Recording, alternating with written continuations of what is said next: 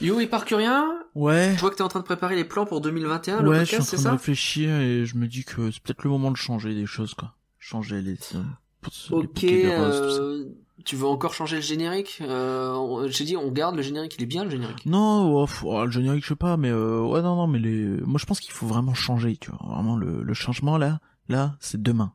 Ok, ça a failli devenir très politique. Euh, Qu'est-ce que... Ok, d'accord, bah tu veux changer quoi, garde. par exemple? Mais tu vois, je me dis, écoute, moi déjà, euh, Disney, Disneyland Paris commence, ça commence un peu à me courir euh, là-dessus. Hein. Ça serait bien de, de vraiment, tu sais, changer unilatéralement. Tu vois, on y va à fond. D'accord, mais tu voudrais parler de quoi? Bah, tu vois, moi je me dis, euh, pourquoi pas rendre hommage aux artisans, tu vois, ceux un petit peu qui font vivre le divertissement à thème euh, près des gens, tu vois. Alors par exemple, je sais pas, on pourrait parler euh, du parc du Bocas, euh, de Bagatelle, euh, de la récré des trois curés, euh, curieux curés, de, la mer de sable, de, de- tu vois vraiment de s'inspirer vraiment des petits euh, et parc Saint-Paul aussi, pourquoi pas. Hein, finalement, il y y a de l'actu. Mais mais attends, attends, attends, attends, tu veux qu'on fasse une interview de Marcel Campion là, tant que t'y es euh... Eh ben pourquoi pas, mec? Non mais calmons-nous Bon après, il faut, faut, faut un gilet pare-balles, mais pourquoi pas? Pas mal. Ouais, enfin, je- ouais, t'es sûr que tu vas pas un peu trop loin? Moi, je Non, pensais, non, vraiment, alors, je pensais, euh, genre, on s'ouvre à d'autres univers de fiction éventuellement, tu vois, pour s'ouvrir. Par exemple, on parle de Star Trek. Ouais, ouais, à la limite pourquoi pas, ouais. Attends, quoi, tu veux qu'on parle de DreamWorks? Euh, ça va pas, non? Non, ça va pas. Non, écoute, oh, écoute, on va trop loin, on va trop loin. On arrête tout ça, hein. On arrête ces conneries. Euh, sondage.rienquedipenser.com, les gens y votent, on voit et on avise.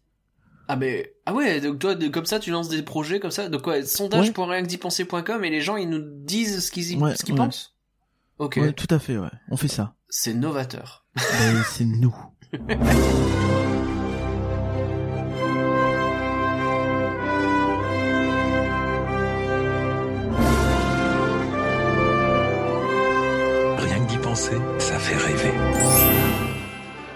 Rien que d'y penser, le podcast qui s'envole vers le pays des rêves et un peu vers le passé des fois. Salut Éparcurien, comment vas-tu? Euh, ça va bien et toi? Euh, tu, tu as réfléchi, je trouve ça intéressant. Oui, j'étais en train de réfléchir, ouais, ouais, c'est important de D'accord, réfléchir, réfléchis, être sûr de réfléchis ce bien, réfléchis bien. Écoute, moi ça va très bien, je suis ravi parce que nous allons recevoir un invité dans quelques instants avec qui on va parler du second âge d'or de l'animation chez Disney. Euh, donc euh, le c'est quoi? C'est à partir de 1984 à 1995, c'est ça? Je crois. C'est écrit sur son livre. je grosso modo, ouais. J'ai très hâte qu'on commence à parler de ça, mais avant de l'accueillir, on a plein d'annonces à vous faire. Ouais, puis en plus, tu vois, juste avant, si jamais les gens ils sont pas d'accord avec ce qu'on va dire, ou s'ils veulent ajouter des trucs, ou en discuter, ou savoir si le livre il est bien, eh ben ils peuvent aller sur twitch.rienquedipenser.com. Ah ouais? Donc à chaque fois que tu vas parler d'un truc, je vais te proposer quelque chose en .rienquedipenser.com, hein, sache-le. Et, euh, et du coup ils peuvent s'abonner, et comme ça derrière en fait c'est dimanche, 20h30, Et on en parle ensemble? Quoi, tu veux qu'on débatte de ce dont on va parler aujourd'hui? Ouais. Et on Trop pourra bien. même faire une tier liste des films de l'âge du second âge d'or de Disney. euh, Bah, je suis chaud. Euh, C'est quoi le prochain site que tu vas créer? J'ai hâte de calendrier de l'avant.rienquedipenser.com. Euh, L'année prochaine, peut-être. mais là c'est un peu tard.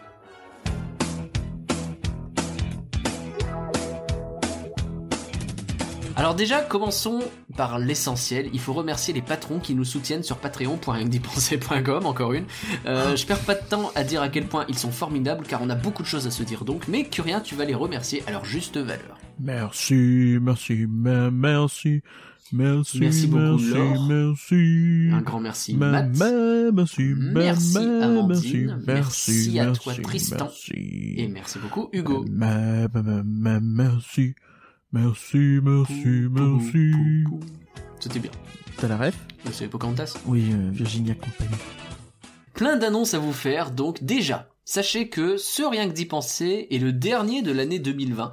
Il y a bien 5 jeudis en décembre, mais cette fois c'est un flanc qui sortira en fin d'année, euh, probablement autour du 27 d'ailleurs, et pas le jeudi 31. Bon, on vous réserve la surprise, mais ce sera un bel épisode.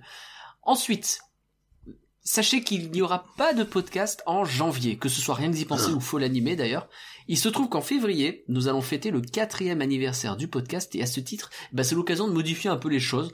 Euh, Il y a même Flanc qui aura un an et demi. Ce podcast aussi, d'ailleurs, va faire une pause en janvier avec des modifications prévues pour sa reprise. Là aussi, on vous laisse la surprise. Ah, teasing. Plein de teasing. Donc déjà, bien évidemment, il y aura aucun prélèvement Patreon en début janvier. hein. Euh, J'ai désactivé le bazar. Euh, ce serait parfaitement injuste de vous demander de contribuer et de nous aider alors que bah nous, on produit pas de nouveaux contenus. Ensuite, sachez que vous avez la possibilité de nous aider à définir le futur de rien que d'y penser, bah, car on a lancé un grand sondage. Ça se passe sur sondage.rienquedipenser.com et bien vu. Euh, ça prend pas très longtemps et ça nous permettra de savoir un peu ce que vous préférez et ce que vous n'aimez pas dans nos podcasts et les idées ou les envies qui pourraient être les vôtres. En janvier. En plus, il y a, y a, un lien avec ce podcast. Ah bon? Oui, parce que on va parler des sondages, des sondages. La vache. Euh, en janvier, nous ferons un live sur Twitch à twitch.rienquedipenser.com. Merci. Euh, pour dépouiller un peu tout ça avec vous, et c'est là que nous vous ferons toutes les annonces. Donc n'hésitez pas à participer donc à sondage.rienquedipenser.com parce que c'est l'occasion ou jamais de nous faire entendre votre avis. On adore avoir des retours et ça nous permet de nous améliorer. Curien, je crois que j'ai tout dit? Euh, me semble c'est pas c'est pas mal. On a donc un bel épisode qui nous attend et un invité qui s'impatiente. Il est temps de l'accueillir. Je peux dire que les humains n'aiment pas les pipelettes. Qu'ils pensent que les bavardes sont assommantes. Que lorsqu'une femme sait tenir sa langue, elle est toujours bien plus charmante. Qu'après tout, à quoi ça sert d'être savante? En plus, ils sont une d'horreur de la conversation. Un gentleman fait tout pour l'éviter. Mais ils seront les pieds de la femme réservée. C'est la reine du silence qui se fait aimer. N'aie pas peur, pauvre amant de perdition. Décide-toi, fais ton choix. Suis une femme très occupée et j'y passerai pas la journée. Ça ne te coûtera que ta voix. Ma pauvre amant de perdition, oh d'amour veux vraiment passer le pont, faut payer l'addition. Avale bien, respire à fond, signe le contrat et mets ton nom. Flat sable, jet sable, je la tiens les enfants. Je complète ma collection d'une pauvre à pauvre perdition.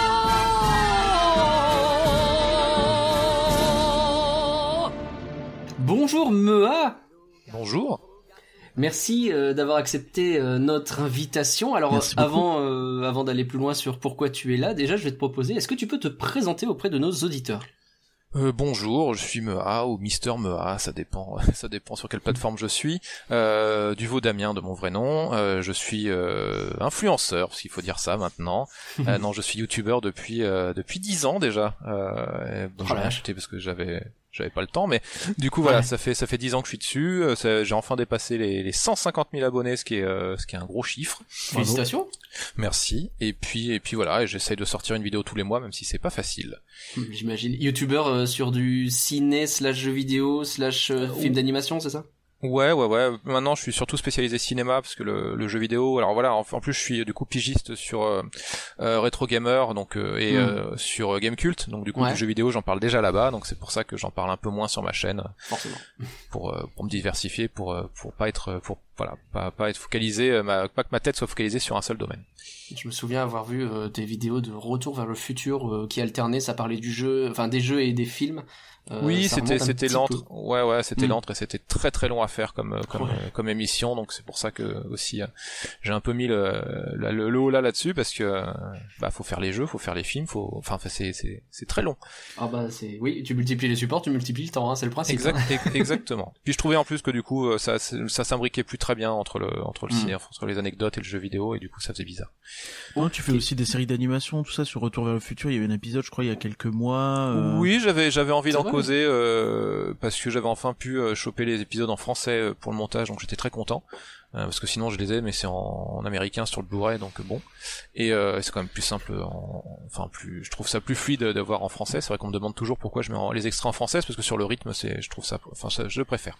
Oui. et puis j'aime beaucoup les tous les comédiens et comédiennes de doublage français. D'ailleurs je pense mm. qu'on en parlera oui c'est un truc sur lequel on va revenir effectivement. Eh ben, euh, juste je précise que rien toi je sais que tu revois les Colombo en ce moment et Mea en ce moment il fait une petite série Colombo sur sa chaîne YouTube. oui j'ai vu. Mais j'ai vu mais tu sais que ça m'a ça m'a poussé à à, revoir euh, notamment. Donc euh, merci. Mais j'ai vu que c'était la motivation. Bah, j'ai vu que c'était la série du confinement parce qu'il y a euh, bah, Ryan Johnson euh, sur un, qui se laissait mater aussi, euh, réalisateur de Last Jedi, qui s'était qui s'était maté en même moment. Enfin, il y a plein de gens qui parlaient de Colombo pendant que nous, enfin pendant que moi je me les matais aussi. donc j'ai l'impression que c'était vraiment le, confinement. Tout le monde a voulu se remater Colombo au, même moment. Colombo et Arabesque, mais Arabesque sur Amazon, je sais pas pourquoi les. La mode 2020 qu'on n'a pas vu venir quoi. Voilà. bon, c'est super. Nous t'accueillons aujourd'hui donc bah, déjà parce que bah, ça fait longtemps qu'on souhaitait t'avoir parmi nous et ça nous fait bah, super plaisir. J'étais occupé, maintenant vous savez pourquoi. Mais oui, il y a eu un gros bouquin euh, qui est donc sorti chez Third Edition qui s'appelle Au cœur des chefs-d'œuvre Disney, le second âge d'or 1984-1995. Je sais pas si tout ça c'est le titre en entier officiel, mais en tout cas euh, c'est tout ce qui est écrit sur la première page. Voilà. Euh, donc vous l'avez compris, on va parler de films d'animation Disney, ceux qui ont bercé la jeunesse de la plupart d'entre nous, en découvrant bah, les coulisses de ce film. En dix années à peine, Disney est passé d'une entreprise à l'agonie prête à être démantelée à une énorme machine de guerre engrangeant des centaines de millions de dollars de recettes au box-office à chaque sortie. Alors là, je suis en train de dire un truc euh, qui peut-être sonne à tes oreilles, puisque bah, ces mots euh, sont issus de la conclusion du bouquin. Euh, je sais pas si c'est un spoil, mais en tout cas, oui, oui, ça mais vient je de là. Oui, oui. Et euh, bah on a un livre d'environ 350 pages hein, qui nous raconte l'envers du décor de l'arrivée euh, de Michael Eisner en, tant que, en tant que PDG de la Walt Disney Company. Donc on est en euh, 1984. Mmh. Euh, Il y a Jeffrey Katzenberg qui devient responsable des films d'animation, etc. Et euh, bah, comme le dit ta conclusion, l'arrivée de ces hommes, ainsi que le concours de bien d'autres personnes euh, et d'événements que nous allons tenter de présenter succinctement ici, ça a provoqué d'énormes changements tout Mm. est raconté donc au travers des films majeurs qui vont sortir pendant cette période. Hein. C'est un peu comme une succession de making of. Si je dis ça, ça va. C'est pas. Oui, oui, bah moi c'est, enfin c'est ce que j'ai, j'ai voulu raconter l'histoire derrière les films parce que c'est, euh, Ouais. on, c'est vrai que quand on voit souvent, alors euh, en plus j'avais, j'avais vu des gens dire que les films d'animation c'était pas si compliqué à faire. Tu fais oh, oh, oh, Oh, oh, oh. Malheureux. Et, et, et du coup, ouais, j'ai voulu parler de la, de la petite histoire. euh, Il y avait, on parle souvent du Royaume Enchanté, euh, le, d'un très bon Bien sûr. livre. euh, Mhm. qui est par contre sur la grande histoire parce que ça c'est surtout sur les dirigeants et moi je voulais parler des euh, des, des, des, des, petites mains on va dire hein, euh, Ouais. de, de- voilà tous tous ces tous et toutes ces artistes qui ont travaillé sur les euh, sur les sur sur les œuvres Ah bah que certes Ça tombe bien, c'est justement une question que j'allais te poser. Pourquoi le, le choix justement de s'attarder vraiment sur le... Ah, Est-ce qu'on peut dire ça comme ça? Je sais pas, la petite histoire de chaque film plutôt que le, la, la grande histoire effectivement de tout ce qui a englobé tout ça et un peu cette dynamique qui a été un peu entraînée bah, par les, dirigeants qui sont arrivés euh, en 84. Donc c'est purement pour rendre hommage. euh, Bah c'est euh, quand quand moi j'adore en fait euh, savoir comment parce que c'est tout hein, chaque film euh, chaque production chaque, chaque œuvre en vrai euh, c'est euh, tout plein de petits événements tout plein de c'est enfin c'est des trucs de collaboration en plus donc euh, et c'est c'est c'est tout ça qui fait euh, qui fait le tout au final et c'est vrai que le tout on peut le on peut le regarder direct mais moi j'aime beaucoup savoir comment euh, pourquoi euh, qu'est-ce qui qu'est-ce Mm. qui s'est passé pour euh, la Belle et la Bête que- quelles sont toutes les euh, toutes les versions qu'il y a eu pourquoi quand comment on est arrivé à faire euh, à avoir ce film à la fin quoi et c'est ça que j'aime beaucoup moi c'est Mm. euh, tous tous ces petits événements euh, qui forment un tout au final Ouais. Tout à fait. Alors. Euh, donc on va aller dans les coulisses ainsi donc de Basile détective privé, la petite sirène, Aladdin, le roi lion, Pocahontas, j'en cite qu'une partie. Euh, alors c'est peut-être une question un peu bateau, j'en suis navré, mais euh, c'est ton premier livre si je dis pas de bêtises, oui oui du coup c'est aussi pour ça que j'ai mis euh, plus de temps à, à le faire parce que je forcément. Bravo. J'ai vu dans ta vidéo, euh, j'ai vu dans ta vidéo de présentation du livre que c'est Sword Edition donc qui t'a contacté pour te Oui. proposer de faire un livre sur Disney, c'est ça? Oui alors je pense qu'ils sont tombés sur ma vidéo sur Taram à mon avis c'est peut-être pour ça Ouais. et euh, du coup oui ils m'ont contacté euh, et du coup j'étais très euh, très content euh, très stressé à l'idée de faire euh, de, de, C'est eux de qui ont faire proposé euh, ce- cette période spécifique où ils t'ont dit fais du Disney et t'as choisi ça? Non, je crois. Enfin, ça a été une discussion. Euh, Effectivement, on, a- on, on s'est dit que pour euh, pour un pour un premier livre, euh, si jamais il y en a d'autres, ça serait déjà très bien de commencer par cette période, puisque c'est effectivement la grande relance de Disney. Mm. Euh, et puis moi, c'est une de une de celles qui me plaît le plus, euh, puisque bah c'est ouais, il y a Aladdin dedans, qui est mon Disney préféré, donc voilà. Ouais. Et puis, euh, puis comme ça, en plus j'ai pu commencer à parler. C'était juste sur le début et, euh, et sur la fin où euh, on n'était pas tout à fait d'accord. Moi, je voulais, je voulais finir sur Toy Story euh, finalement parce que ça permettait de rebondir sur la 3D et je voulais commencer par Basile parce que j'adore Basile et je trouve qu'il est toujours très oublié parce que quand j'avais annoncé le, le, le livre justement, on m'avait dit ouais le second âge d'or ça commence à la petite sirène et je fais bah ouais mais si tu veux comprendre la petite sirène, alors déjà la petite sirène c'est Disney techniquement qui a dit finalement c'est Katzenberg qui a dit on commence le second âge d'or, mais Ouais. euh, mais moi je voulais tu, tu peux pas comprendre la petite sirène si tu comprends pas, enfin c'était- si Basile t'en t'en parles pas quoi c'est pas possible. Ouais, bien sûr. Et comme je voulais éviter d'avoir des, re- des flashbacks à foison, des retours en arrière tout le temps, euh, bah autant Mm. commencer par Basile. Puis comme ça, je peux caler Oliver et compagnie, qui est aussi très oublié et qui, pareil, euh, c'est fou à quel point euh, tout le monde a oublié euh, l'avancée qu'était ce film. euh, en, euh, pour c'était un vrai changement chez Disney, quoi. c'est un, un, un, problème quand on veut parler d'une histoire précise d'une boîte ou de, de quoi que ce soit en commençant à une date, c'est que évidemment le contexte avant il est énorme et il faut bah, savoir couper le contexte pour pas en mettre trop et euh, en mettre suffisamment quand même pour qu'on ait les tenants et les aboutissants de euh, comment on arrive à cet âge d'or et effectivement euh, de toute façon ton livre commence pas mal en expliquant notamment Taram, hein, qui n'est pas du tout dans l'âge d'or, mais qui est euh, un élément quand même assez euh, majeur dans l'histoire des années 80 euh, chez Disney, puisque c'est ah bah, c'est le naufrage qui permet un petit peu de remonter derrière, quoi. Bah c'est tout le monde qui s'est dit il faut surtout pas qu'on refasse Taram quoi. et du coup c'est ça qui les a poussés et en plus parce que bah Taram c'était des c'était les l'ancienne garde qui qui qui était très très bloqué, très obtus et et la plupart des la plupart des, des artistes c'est quand même des gens qui voulaient pas que Glenn Keane bosse sur leur film quoi. Je veux dire euh, à quel point ils étaient débiles. Et euh, et donc euh, c'est ouais, tous ces gens là ensuite sont partis faire leur petit projet à côté qui était justement Basile que finalement Katzenberg et Esner ont laissé comme ça pour dire bah faut bien occuper les gens quoi Mm. Et ils avaient, euh, eux, ils avaient comme ambition de, fermer, euh, de fermer carrément le studio d'animation en se disant, bah, on se fera bien de l'argent sur les anciens. Et, euh, et voilà, et c'est parce qu'ils ont été beaucoup plus libres parce, et qu'ils ont pu bosser vraiment en collaboration et pas quelqu'un de fermé qui a fait que l'œuvre a. Alors c'est marrant parce que l'œuvre a fait quasiment autant de rentrées que, que, Taram, mais n'a pas coûté, a coûté mais beaucoup moins cher. Donc donc c'est un succès. c'est un succès techniquement, euh, même s'il a fait moins de chiffres que Taram. C'est ça qui est, c'est mm. ça qui est assez rigolo. mais oui, oui, c'est. Mais pareil, Basile, euh, il est assez oublié euh, malheureusement. Et même si c'est un succès, on, on, sait que quand Esner arrive, tout ça, lui, c'est pas c'est pas des petits succès comme ça qu'il veut, c'est vraiment relancer la machine et c'est pour ça que euh, Basile, c'est un, un, signal positif, mais c'est pas ça qui a euh, entre guillemets sauvé le département animation, quoi, clairement. Non, non, bah c'est surtout le. moi, ma théorie, mais du coup, ça, je le, je, enfin, j'en parle pas trop, dans... enfin, j'en parle pas vraiment dans le bouquin, mais je le, je le dis, euh, je le dis très rapidement. Mais moi, ma théorie, c'est que surtout qu'il a vu le succès de, parce que Fievel a battu, bah, Fievel et le Nouveau Monde de, de, de mm. Don Bluth, c'est produit par Spielberg, a battu des records de, enfin, a explosé les chiffres de, de, de l'animation en dépassant les 40 millions. Et, et c'est ça qui a fait que il enfin, Michael Esner s'est dit, mais on peut faire du blé avec ça. C'est possible. Je pense qu'on peut faire du pognon. Et euh, ouais, et ça c'est un truc que, bah, que j'ai que malheureusement je dis pas dans le livre parce que je l'ai appris beaucoup plus tard. Euh, c'est que bah en fait Katzenberg n'a pas, enfin la direction n'a pas voulu vraiment euh, booster la publicité sur Basile et, et après en fait ils se sont excusés de ça. ils ont hmm. dit bah on est on est désolé, on a on a un peu plombé votre film. Oui, effectivement.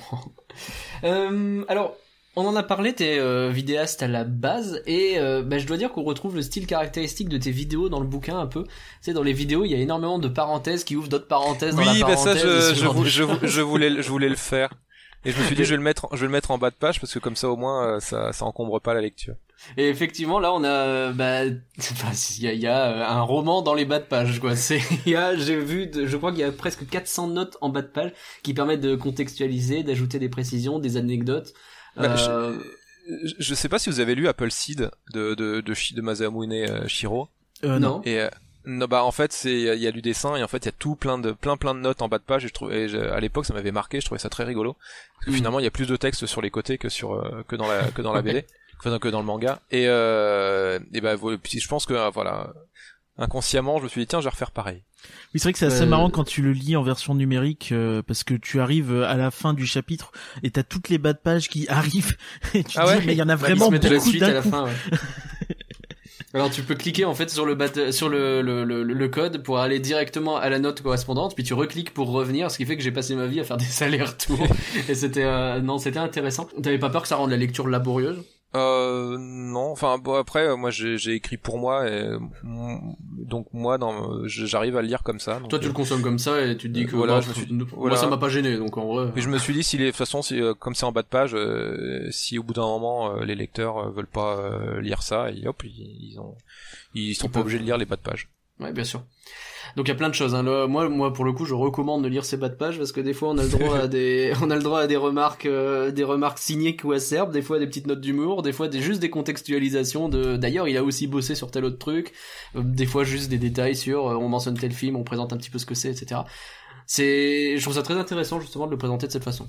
Non, j'ai trouvé ça rigolo, le rigolo à faire. Puis oui, souvent, en plus, c'est comme je voulais, moi, je, voulais vraiment pas mettre mon avis pour les pour les critiques des films ou quoi que ce soit. Donc dès qu'il y avait des critiques ou quoi que ce soit, j'ai repris des critiques de l'époque. Ouais. mais souvent, voilà, c'est c'est là-dedans où je mets de temps en temps. C'est marrant quand quand on a quand même quelques ressemblances entre cette scène et cette scène. Ouais. Donc voilà. Clairement. Mais ça, c'est un, un, aspect de ton de ton livre qui, qui ressort pas mal, c'est que je, je trouve qu'il est presque encyclopédique en fait dans la façon dont il est écrit où euh, tu es vraiment très descriptif, tu donnes bien les détails de comment chaque film a été fait, quels ont été les scripts, euh, quels étaient les scripts euh, exactement, en précisant. Quand, à... Et c'est vraiment très intéressant. Donc bravo là-dessus. Et c'est vrai que je me suis posé la question de si ça se trouve Disney aurait peut-être pu publier ça eux-mêmes quoi. Alors euh, ça t'aurait peut-être euh, un peu limité dans certains euh, mhm. commentaires on va dire, mais mais dans l'idée c'est presque un travail de, de, de, de chercheurs de chez Disney qui auraient eu accès aux archives quoi. Enfin c'est vraiment l'impression que ça m'a donné. Ça, ce serait mon rêve un jour d'avoir accès aux archives, de, de voir les, les, les, storyboards et les choses comme ça. Là, j'ai juste, enfin, les, pour tous les scripts ou quoi que ce soit, j'ai, euh, bah, toutes les sources de toute façon sont à la fin, mais euh, j'ai pu parler de seulement de ceux que j'ai vus. Il y en a certains où euh, c'était des, des, des, des, comment dire, des, des, personnes qui le vendaient sur, sur des, donc j'ai pu lire seulement quelques pages.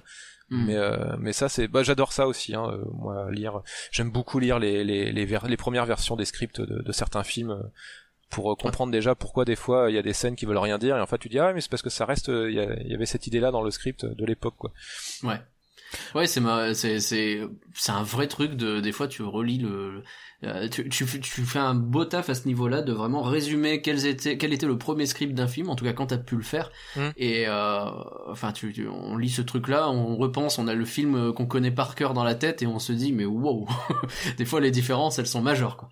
Mais c'est toujours dans ce principe de d'évolution, enfin de, de, de, tel tel événement qui conduit à tel événement. C'est pour ça mm. que j'adore j'adore ça moi. Et le, le, le, cheminement qui est hyper intéressant sur bah oui bah, à un moment donné tu fais tel truc donc tel personnage n'a plus d'intérêt donc tu supprimes aussi ce machin et puis là du coup par effet domino ça change tout le truc et, euh, et on se rend pas compte mais ça ça veut dire des animateurs qui jettent les dessins à la poubelle et qui doivent tout refaire. Ah oui oui bah je et euh, alors et encore eux ils ont ils ont pu les euh, ils ont pu les garder euh, machin mais dans les dans les premières années de Disney les premières années du studio les, les tous les dessins étaient vraiment jetés à la poubelle quoi. Ouais. D'ailleurs, oui. On le voit encore un petit peu dans le dernier making of de La Reine des Neiges 2, là, dispo sur sur Disney où on les voit briser des, des pages et des pages entières. Ah oui, c'est vrai qu'en plus avec la 3D maintenant on peut pas trop garder des choses. Bah, c'est vite lourd en fait, mais euh, on avait vu, euh, sais quand on avait préparé le podcast sur la, la, Belle et la Bête, il y avait par exemple, je crois, le story rail du début. Je crois que c'est celui que Katzenberg voit. Euh, oui, celui qui dure une euh, demi-heure sur le début. Et, ouais. et euh, hmm. je crois qu'il est trouvable. Il devait être dans un bonus de DVD ou quoi, et ou peut-être qu'il est sur Disney Plus d'ailleurs du coup. Mais euh, ouais, ouais, c'est vraiment intéressant. Des fois, ils arrivent quand même à garder des trucs et à les rendre disponibles pour tout le monde, et ça, c'est quand même euh, très cool, quoi. Oui, heureusement euh, que quand même. C'est pour ça que je regrette un peu la perte de certains bonus. il y a certains Blu-ray de Disney, genre Coco ou quoi que ce soit, il y a rien dedans, quoi, et c'est un peu dommage parce que. Mais moi, j'ai, enfin voilà, il y a, y a tout, un, aussi un travail d'archive, parce que de les mettre dans les dans les Blu-ray, ça permet de les conserver. Il y a plein, pas mal de choses qui ont été perdues, et, genre le, enfin. Je sais pas si c'est pour cette raison, si c'est une dynamique qu'ils vont mettre en place, mais on sent qu'ils ont envie de récupérer euh, les bonus, euh, les making-of, etc. et d'en créer des documentaires comme ils ont fait justement sur euh, Into the Unknown, qui est, qui est une version plus plus d'un making-of finalement, avec une narration, avec... Il faut espérer qu'ils gardent cette habitude-là à long terme, quoi. Bah que, en tout cas ils continuent à nous donner quelque chose et pas juste que ça disparaisse. Bah, c'est bien qu'au moins sur Disney Plus il y, a quand même quelques bonus qu'on trouve de temps en temps. Il y a des certains making of qui sont que sur les Blu-ray et DVD. Mm. Et euh, je trouve c'est quand même assez intéressant. Moi, je suis pas fan de tous les docus sur Disney+, mais euh, mais il y en a des biens. Ouais.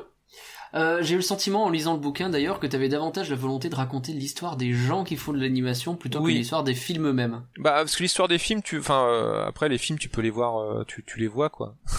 Donc oui, mais ça pourrait être tel film est devenu telle chose, etc. Mais c'était en fait ce que je veux dire c'est vraiment telle personne a amené tel truc, telle personne a décidé de tel changement, pas juste ça a changé. Et oui. Euh, c'est quelque chose qui ressort beaucoup, je trouve. Bah il y a, y a je, suis, je suis toujours assez contre euh, le, le, le principe. Alors il me semble que moi je faisais cette erreur là aussi dans mes dans mes dans mes premières vidéos euh, sur sur le jeu vidéo quoi que ce soit, mais de, de tout attribuer à une seule personne. Ouais. Genre civilisation de Sid Meier. Ça fait bah oui, mais il a pas bossé tout seul Sid Meier, il a pas fait tout seul son truc. Et euh, et puis il y a plein de collaborateurs qui ont pu dire des choses et puis que et qui, qui lui ont permis de faire les, le truc mais au bout d'un moment en fait t'as l'impression qu'il y a qu'un seul auteur et puis qu'après c'est barre et, euh, et non et en plus c'est surtout ça qui était très intéressant avec cette époque là euh, avec cette époque-là de, de, Disney et que, que ça, que ça s'était un peu perdu après, euh, c'était que justement tout le monde avait droit à la parole. Euh, et là, ce que je, je, parle des, enfin, c'est assez connu, mais je parle des gong shows qui est que euh, Michael Eisner mm. et Katzenberg euh, invitaient des, euh, invitaient pas pas que forcément que des, que réalisateurs et animateurs, ils invitaient même des fois des, des le, je, je, je, je sais pas le, le, le, cuisinier ou quoi que ce soit qui pour pour proposer des idées quoi et pour participer. C'est presque un, un show de télé-réalité, enfin c'est basé d'ailleurs sur un show. Oui, sur euh... basé sur un show, mais voilà tout, et tout le monde a porté son idée et du coup c'était euh, un projet. Alors après au bout d'un moment effectivement il y en a il y en a c'est la, la, décision vient du dessus mais euh, mm. mais en tout cas il y a c'est tout un aspect participatif que j'ai que j'ai voulu garder quoi. Oui, c'est marrant, puis ça peut poser un peu problème. Hein. On le voit sur Pocahontas où euh, sur le papier ça avait l'air bien et quand on creuse, c'est compliqué. ah, j'aurais tellement voulu voir la, la première version avec hmm. où c'était des enfants et un truc à la Peter Pan, ça aurait été tellement bien. Ouais, c'est que après bon, je vais un ouais, Pocahontas euh... J'aime bien les, numéros musicaux, voilà. On sent, on sent que c'est un film très mal né en fait et qui a mal, euh, qui a mal évolué dans sa phase de, pas, de, de son pitch. Au... Oui, de son bah, pitch à sa production, c'est très compliqué quoi. Bah ils ont voulu faire plein de choses. Euh, bah c'est en plus c'est euh, c'est aussi un peu pour ça que je finissais là-dessus et que euh, avant enfin que je finissais là-dessus avant Toy Story mais je veux dire de, de, vraiment du studio Disney Disney parce que bah c'est là où on commence à voir que la direction commence à bien mettre son nez dans le depuis le succès du roi lion depuis depuis les millions de dollars qui ont qui enfin voilà ils ont ils se sont dit on va faire ça rapporte bien bien bien et tout le monde a voulu sa part du gâteau et du coup c'est là où bah, les, les, cadres, euh, les dirigeants, ils ont tous apporté leur truc et ça a donné pour Pocahontas quoi. Ou d'un moment c'est euh, oui mais non mais ici il faut euh, il faut il faut que ce soit tel tel tel acteur, il faut que ce soit Mel Gibson parce que Mel Gibson il vend des trucs alors que ce soit Mel Gibson même si le personnage correspond pas trop. Et puis et puis voilà, puis non la, séquence d'intro, bah on va commencer sur on va commencer sur John Smith plutôt parce que parce que voilà et en fait tu dis bah oui mais il y a marqué Pocahontas sur le machin, pourquoi vous commencez sur John Smith? Oui mais parce que sinon les garçons ils vont pas aimer. Et voilà, c'est toutes ces discussions là qu'on fait un film hybride. Euh. J'avais l'impression aussi que c'était un peu une réaction d'ego de Katzenberg qui était vexé euh, de pas avoir eu l'Oscar sur euh, La Belle et la Bête. C'est comme c'est comme ça qu'il y en a certains. il y a certains comme ça qu'il y en a certains qui, qui le disent. Alors du coup moi j'ai gardé donc cette, cette, cette version là dans le livre. Mais effectivement oui il a pas il a pas eu l'Oscar pour La Belle et la Bête. Il était pas très content et du coup il a voulu recommencer pareil. Et et c'était un très mauvais choix. Mais d'autant qu'à l'époque ils étaient vachement en concurrence directe et en hostilité ouverte Katzenberg et, et notamment euh, c'était vraiment, euh, c'était plus très fun bah, entre eux, quoi. Bah non, bah parce que il euh, y en a, y en a un qui veut l'appareil, il y en a un qui voit que son son subalterne, il fait, il commence à se montrer un peu partout, à être le, à être interviewé partout, à être le, le, porte-parole et comme chacun se voyait en le nouveau Disney, bah du coup, ça, ça, a donné ça quoi. Mais c'est exactement pareil ce qui s'était passé avec Don Bluth déjà à l'époque. Hein. Don Bluth voulait être le nouveau Disney et, euh, et quand il a vu qu'il pouvait pas, bah il est parti. Il est parti. Oui c'est ça. Il puis... etc. Mais il est parti chez Spielberg d'ailleurs. Euh, donc c'est, enfin pas tout de suite, mais après il est parti chez Spielberg comme Kazenberg. Donc, euh, Dans le même temps, t'avais les, les problèmes des parcs, tout ça qui font que bah Eisner il se dit eh, j'aimerais bien rapprocher mon image de celle des, des films d'animation qui sont quand même un peu le la vedette à ce moment-là de Disney mm. et euh, et bah, si t'as euh, Katzenberg qui occupe tout l'espace, c'est compliqué. Oui, puis après il y a aussi euh, Roy Disney qui est pas très content que que Katzenberg soit aussi devant de la, au devant de la scène, quoi. Donc, euh, on, va aller, on va aller dans l'ordre parce que le, je, sens il part quand même partir ce Roy Disney là, il va y aller, on va on va, on va y aller dans l'ordre. Euh, parce que effectivement le c'est c'est l'histoire en fait de gens de cinéma finalement qui débarquent et qui viennent donner des méthodes différentes à des gens de l'animation un peu. C'est-à-dire que Katzenberg et Eisner ils débarquent avec leur méthode. Il faut écrire un scénario. Il faut pas commencer par un mm. storyboard. D'abord tu écris un scénario et ça ils ont mis du temps à intégrer ça dans le dans le processus de, de Disney. Euh, ouais, c'est des grandes gueules un peu Katzenberg et Eisner. Les deux, j'ai l'impression à chaque fois qu'on entend parler dans le bouquin, c'est pour gueuler sur un truc quoi. ah bah c'est des c'est des producteurs. Hein. et Katzenberg ouais il était pas du tout patient. Euh c'est euh, il bu enfin il buvait toujours du alors je dis moi soda parce que je voulais pas le je voulais pas hmm. citer la marque mais il, il, était au coca tout le temps et du coup euh, et donc il était très très excité il était avec 12 12 coups de fil au même moment enfin voilà et si et il balançait des idées euh, des idées comme ça parce que bah ouais il venait de il venait de, de Paramount tous et puis euh, Et ils savent pas que le, monde de l'animation, bah oui, mais un film, euh, film d'animation, euh, tu, tu le vois pas, tu le vois pas avant que ce soit terminé, quoi, quasiment. C'est ça. Donc il faut prendre le temps, il faut réfléchir à l'avance à ce que tu fais, et tu peux pas juste dire, euh, oh finalement non, retirez les blagues, oh finalement remettez-les. Bah c'est ça, puis bah, j'ai vraiment aussi l'impression que c'est à partir de la, de la Belle et la Bête où finalement ils ont commencé quand même à rechanger de méthode et à se dire bon allez d'accord, on met des storyboards, on met et le scénario il viendra au fur et à mesure. Bon d'accord, mais il fallait, il fallait quand même, mais voilà, c'est, il a fallu euh, que euh, il y a eu les deux, les deux méthodes qui se mettent. Euh, Est-ce que c'est pas aussi Howard Ashman avec qui arrivait un petit peu avec cette volonté de comédie musicale et du coup à mettre en avant bah, les, les, chansons en fait et derrière c'est, c'est, pour moi c'est presque une troisième méthode en fait qui arrivait à ce moment-là où c'est les chansons qui sont passées avant et qui permettent d'écrire le reste de l'histoire. Hmm. bah c'est la méthode Broadway ouais. On pense, on pense tout de suite au pense ensuite aux, ouais, aux chansons, puis enfin en tout cas aux parties chantées. C'est pas forcément aux chansons tout de suite, mais en se disant bon là il faut la chanson euh, I Want, il faut mm. il faut donc la chanson où la fille s'assit sur euh, sur un rocher et explique ce qu'elle veut. Là il faut la chanson du méchant.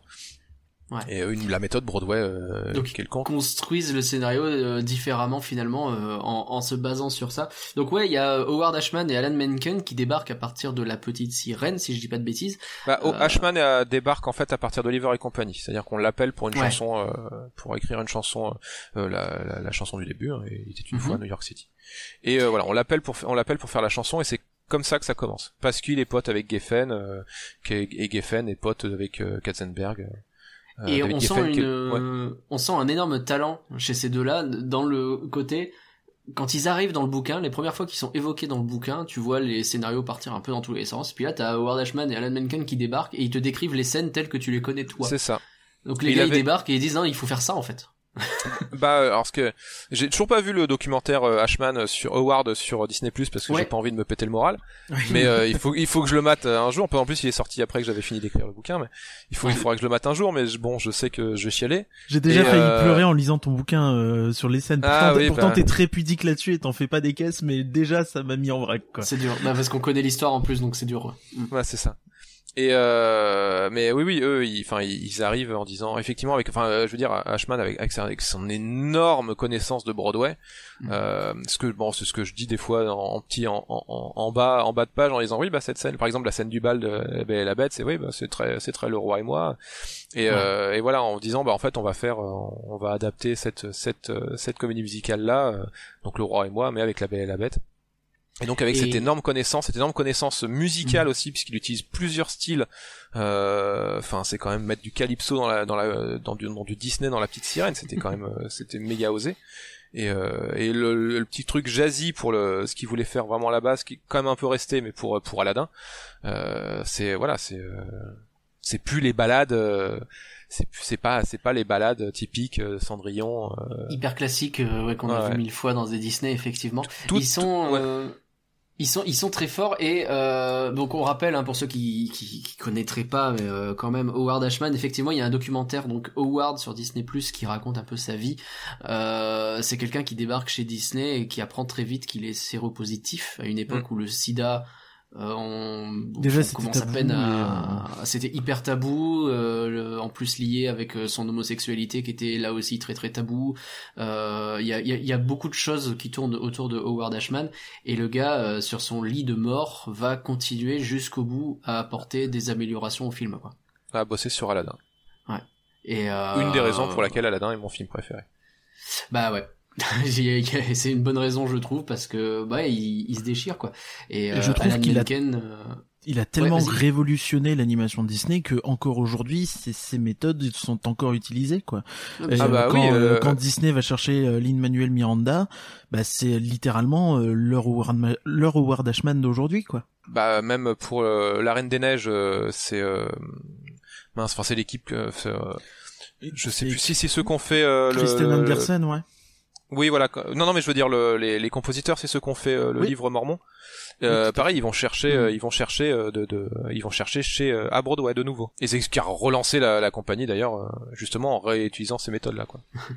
Comme quoi, finalement, il faut aller à Broadway et pas chercher plus loin. Qu'est-ce qu'on s'embête Est-ce que est-ce que t'as pas envie un, jour peut-être d'écrire un livre sur Ashman, sur peut-être Katzenberg, je sais pas? Euh, non, parce que je, je suis pas, je suis pas, je suis pas à fond dedans. Euh. Non. les films, c'est déjà bien. bah, c'est ça. Enfin, je veux dire, je suis pas, comment dire, je suis pas spécialiste. je pense qu'il y a beaucoup de gens qui en parleraient beaucoup mieux que moi, quoi à côté de tous ces gens, il y a effectivement, euh, Curien, je t'entendais un peu glousser de ton côté tout à l'heure. Il y a Roy Disney et on a l'impression qu'il sert pas à grand chose. Roy Disney, qu'est-ce qu'il fait là? Euh, bah, Roy Disney, en fait, euh, il est, euh, il est très, enfin, c'est c'est vrai que j'en ai j'ai pas pu beaucoup en parler parce qu'en fait il était très secret et très ouais. c'était l'homme de l'ombre quoi. supposément responsable de l'animation il me semble à ce moment-là hein. oui oui il est responsable du studio d'animation mais c'est lui qui euh, fait venir Eisner donc quelque part il est responsable de tout. Enfin, oui oui oui, oui c'est lui qui la base quoi. C'est c'est celui qui c'est celui qui tire les ficelles en gros hein. et lui il fait partie du, euh, du comité de du comité de, de direction et euh, il fait partie des actionnaires.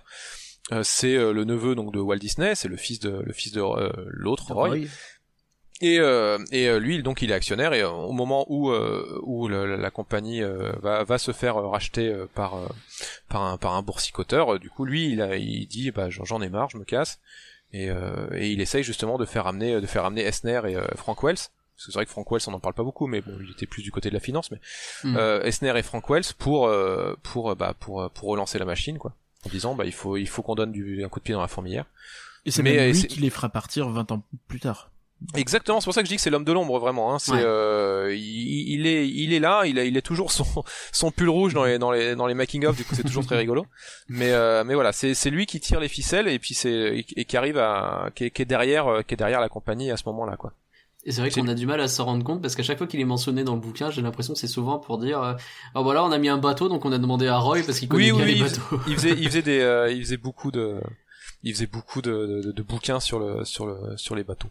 Moi, j'avais l'impression qu'il était un peu mis au placard et euh, un peu euh, comment dire euh, un peu bypassé directement par Katzenberg qui s'occupait directement en fait de l'animation avec avec Schneider aussi. Euh, oui, bah après Schneider, c'était, bah en fait, il est, il avait beaucoup de choses à faire. En plus, il gérait, enfin, il gérait des, des associations et des choses comme ça. Et du coup, euh, euh, Peter était plus là pour, comment dire, être son second, quoi. Mais ouais. C'est ça. En fait, pour être, euh, en, gros, c'est, euh, c'était en lui, c'est Esner qui a dit, tu devrais trouver ton Katzenberg, quoi. Hmm, tout simplement. Euh, j'ai l'impression que le développement de tous les films, c'est toujours le bordel, ou quasiment toujours le bordel. C'est une impression que j'ai, ou est-ce que c'est normal dans ce milieu-là? Est-ce que c'est cette période-là qui fait qu'il y a eu beaucoup de changements, que ils ont eu, on se rend compte qu'ils ont fait énormément de productions d'affilée, ils en ont enchaîné beaucoup, parfois plusieurs en même temps? C'est quoi la réalité là-dedans? Bah c'est ce que je disais sur le sur sur le fait qu'un film un film d'animation c'est long. Et euh, bah forcément euh, les producteurs d'Hollywood ils connaissent pas ça les films d'animation. Pour eux un film ça se fait en un an euh, deux ans avec un peu de chance. Et puis si ça dure plus ça est en développement L et puis ça reste au placard. Et euh, donc je moi ma théorie c'est que justement bah au bout d'un moment quand tu commences à voir toujours la même scène bah tu dis elle me plaît plus quoi. Ils veulent la changer. Et c'est pour ça que hmm. je pense qu'il y a eu autant de modifications au, au fur et à mesure et t'as un côté en fait où euh, une fois que ton film est animé, tu peux plus le changer. Il n'y a pas d'histoire de remontage, il n'y a pas d'histoire de de re-shooting. Si tu veux réanimer bah, quelque chose, faut repartir sur un an ou deux d'animation, bah, quoi. Bah, il y, a, y a cette anecdote qui est très rigolote, qui est euh, quand, quand Katzenberg a vu les premières images de Taram et qu'il a vu le montage, il a dit ouais mais où sont les où sont les euh, où sont les outtakes, où sont qu'est-ce que je peux avoir les scènes, les versions les, les, versions filmées, les choses comme ça. Et puis mm. bah non, mais il y a pas de, il y a, y a qu'une seule, enfin, il y a qu'une seule caméra euh, pour le, il y a pas de, on n'a pas animé en plus ou en moins, ça, ça existe pas ça. Mais oui, tu fais pas plusieurs prises d'un truc euh, et tu bah choisis la hein. meilleure, quoi. C'est pas, c'est pas le but. Le livre, du coup, on l'a dit, met beaucoup l'accent sur les personnes qui créent et du coup, il y a énormément de noms propres qui sont balancés. On a euh, les noms de dizaines d'animateurs, d'acteurs qui prêtent leur voix, que ce soit à la VO ou à la VF, euh, de réalisateurs, de scénaristes, etc. Euh, c'est peut-être une question bête. En fait, tu voulais rendre le crédit au plus de monde possible? oui, tout simplement. Je voulais parler. Mm. J'ai essayé. Alors après, je me suis freiné quand même pour pour pas mal de choses, mais j'ai voulu te parler de plein de gens et puis surtout des personnes parce que c'est vrai que euh, on parle souvent de Glenn Keane, on parle souvent de Mark N, mais il y a tout plein de tout plein de gens euh, que moi c'est comme ça que j'ai découvert Nick Ranieri euh, que en fait je ne connaissais pas avant parce que bah il est, il est toujours caché dans les dans les génériques et que bah il a alors, Nick Ranieri c'est celui qui a, qui a, qui a, animé Lumière par exemple. Ouais. Et qui a animé qui a animé pas mal de personnages de pas mal de, de séquences de, de Jafar ce genre de choses Euh, et, euh, et c'est, j'adore son, c'est un style très cartoon en fait. Euh, quand, quand tu commences à, à étudier, euh, c'est un style très Warner, c'est-à-dire c'est, c'est surtout des poses et euh, qui, enfin, il se concentre surtout sur des poses. Euh, en, en, gros, il a fait la, la, la scène où quand juste après Prince Ali, quand la porte s'ouvre et que Jafar est contre le mur, c'est voilà, c'est Nick Ranieri quoi. Tout écrasé, voilà. et du coup, je, voilà, je me suis rendu compte qu'il y a pas mal qu'il a fait, qu'il a fait énormément de choses. Euh, Cathy Zelinski aussi, qui est une des, une des, une des seules animatrices de, de Disney, euh, qui a, qui a fait euh, Jafar Mendiant, euh, qui est une animation que je trouve que je trouve excellente, qui a fait Frollo, qui a fait mm. Frollo sur le, la séquence musicale infernale, qui est une des une des, des plus gros, enfin une des séquences de ouf quand tu moi quand je l'avais vu au cinéma, c'était c'était incroyable. Ouais. Et et voilà, tout, tout, enfin toutes ces personnes qui sont effectivement un peu un peu oubliées devant les, les grandes stars que j'aime aussi, hein, Glenn Keane j'adore, Mark N j'adore, mais je veux dire, mm. voilà, c'est des gens. Euh, ça permet de remettre un peu la lumière sur eux, c'est le cas de le dire. Bah c'est ça. Euh, et j'ai noté quelques anecdotes d'ailleurs au fur et à mesure, et j'en avais une justement sur Nick Ranieri et sur Will Finn, donc euh, qui sont mm. les animateurs de Lumière et Big Ben. Et c'est trop drôle parce que ils se détestaient et les deux personnages passent leur temps à s'engueuler. Et c'est David Pruiksma qui est l'animateur de Madame Samovar qui les sépare, oui. ce qui est quand même formidable. Ils, ont réussi à recréer la même dynamique dans le film. Oui, oui. Et puis pareil, ce, que ce que ce que je dis aussi dans le livre, c'est qu'en fait à la fin, euh, ils ont ils ont dit bon allez, faut que vous vous rabibochez quand même. En fait, ils travaillaient tous les deux dans le même dans le même bureau et puis euh, Ranieri, lui, il voulait il voulait Big Ben au début euh, parce qu'il le trouvait plus rigolo et en fait, finalement, il s'est rendu compte que Big Ben, bah, euh, en fait, à l'animé, c'est chiant. Euh, donc heureusement qu'il l'a pas eu finalement parce qu'il est très stoïque donc du coup c'est moins il est moins, oui, bien sûr. moins enjoué que lumière et et en fait il se bon il donc il, il, et puis en plus ils ont un caractère extrêmement différent et puis en fait à la fin donc ils, à la fin du, de la production ils se sont pris en photo les deux en se en se tenant sur l'épaule et c'est cette scène là qu'on voit dans dans la belle la bête avec le moment où Big Ben et, euh, et Lumière euh, en, en humain se rabibochent quoi. Ouais. C'est une super histoire, j'aime beaucoup. Euh, il y a des histoires un peu plus tristes forcément, la volonté de rendre hommage notamment à, à Pete Young. Oui, qui est un Pete Young qui est un, qui est un scénariste enfin qui, qui fait partie de l'équipe d'écriture de de Disney et qui est euh, et qui est décédé euh, et qui est décédé. Alors visiblement il avait de l'asthme euh, beaucoup d'asthme et c'est pour ça il est décédé d'une de, de, stress tout simplement hein, qu'il était sur la production de Oliver et compagnie. Et c'était extrêmement stressant. Et un soir il est rentré et puis une semaine après ils ont tout le monde tout le studio a appris sa mort quoi. C'est ouf hein. C'est ça s'est raconté d'une façon très forte, je trouve. Ça, ça m'a un peu ému ce passage dans le livre parce que c'est vraiment, euh, il en pouvait plus et puis à un moment donné, il rentre chez lui en se disant que ça ira mieux le lendemain et puis il revient plus quoi. Bah, c'est une histoire que j'avais vue du coup sur le sur le, le bouquin A Mouse in Transition de, de Steve Hewlett qui racontait ça et du coup j'ai fait plus de recherches ensuite sur sur Pete Young et puis euh, et effectivement ouais c'était euh, ben ouais, c'est on, en revient au côté euh, stressant et, euh, et terrible de, de, de, ces animateurs quoi, qui sont devenus des stars. tu le dis à un moment donné, ils mhm. s'achètent des Porsche, mais euh, ils ont ils ont du pognon, ils sont invités au plateau de télé, etc. Alors pas tous, j'imagine bien, c'est les meilleurs qui sont invités, mais tous quand même récupèrent un peu de de bonne aura de tout ça, mais à quel prix quoi? Euh, bah il y, a un, y a un chouette documentaire qui doit être trouvable sur sur YouTube qui s'appelle faut que je me souvienne du nom parce que je crois que c'est Little Dreamer ou quelque chose comme ça, euh, ou qui justement c'est sur cette sur cette période de de Disney mais vu par euh, vraiment les, les, les animateurs euh, euh les animateurs pas très comment dire pas très connus. Et et qui racontent que c'était ouais effectivement il y avait le la, la, la, production qui leur filait des goodies mais eux leur état de santé il s'aggravait parce que bah ils arrêtaient pas. Mais ouais. Tout simplement Ouais, tu passes d'un film à l'autre, euh, t'as terminé Aladdin, on te dit euh, bon tu veux faire quoi Pocahontas ou le roi lion et il faut y aller quoi. Oui, puis il y en a qui se sont retrouvés sur les deux. Hein. Parce que c'est c'est ça qu'on oublie, c'est qu'effectivement ils mm. ont dit bon on va découper l'équipe. Bah oui, mais vous allez faire plus de films. Donc du coup on va se retrouver quand même. Euh... Oui, c'est assez drôle même... ce passage euh, un peu ressources humaines de Katzenberg qui te l'a fait un peu à l'envers à tout le monde. Bah oui oui, c'est là où les gens ils sont ils sont rendus compte de ça quoi. Ah c'est Dream On Silly Dreamer. D'accord. film de Dan Dreamer. Donc disponible sur euh, Vimeo, c'est ça? Vimeo, YouTube. D'accord, très bien. Et c'est c'est vraiment filmé à l'arrache quoi. Et euh, et c'est euh, et c'est ouais, c'est le toute toute la la, la, la même histoire euh, mais vue encore par euh, par d'autres par par des coloristes, par des et, ouais ou où on leur filait des casquettes. Alors ils étaient très contents, ils ont fait oh, super une casquette, mais au bout du au bout de la troisième casquette, ils en ont un peu marre. Et, ouais. euh, et, et, voilà. pas de vie quoi. C'est euh, non non non non, ils, ils rentraient ils rentraient très très tard. Surtout bah t'as les périodes de crunch aussi à ce moment-là. Euh, ouais. Donc, fameuse, hein, dont, on, dont on parle pas mal pour le jeu vidéo en ce moment.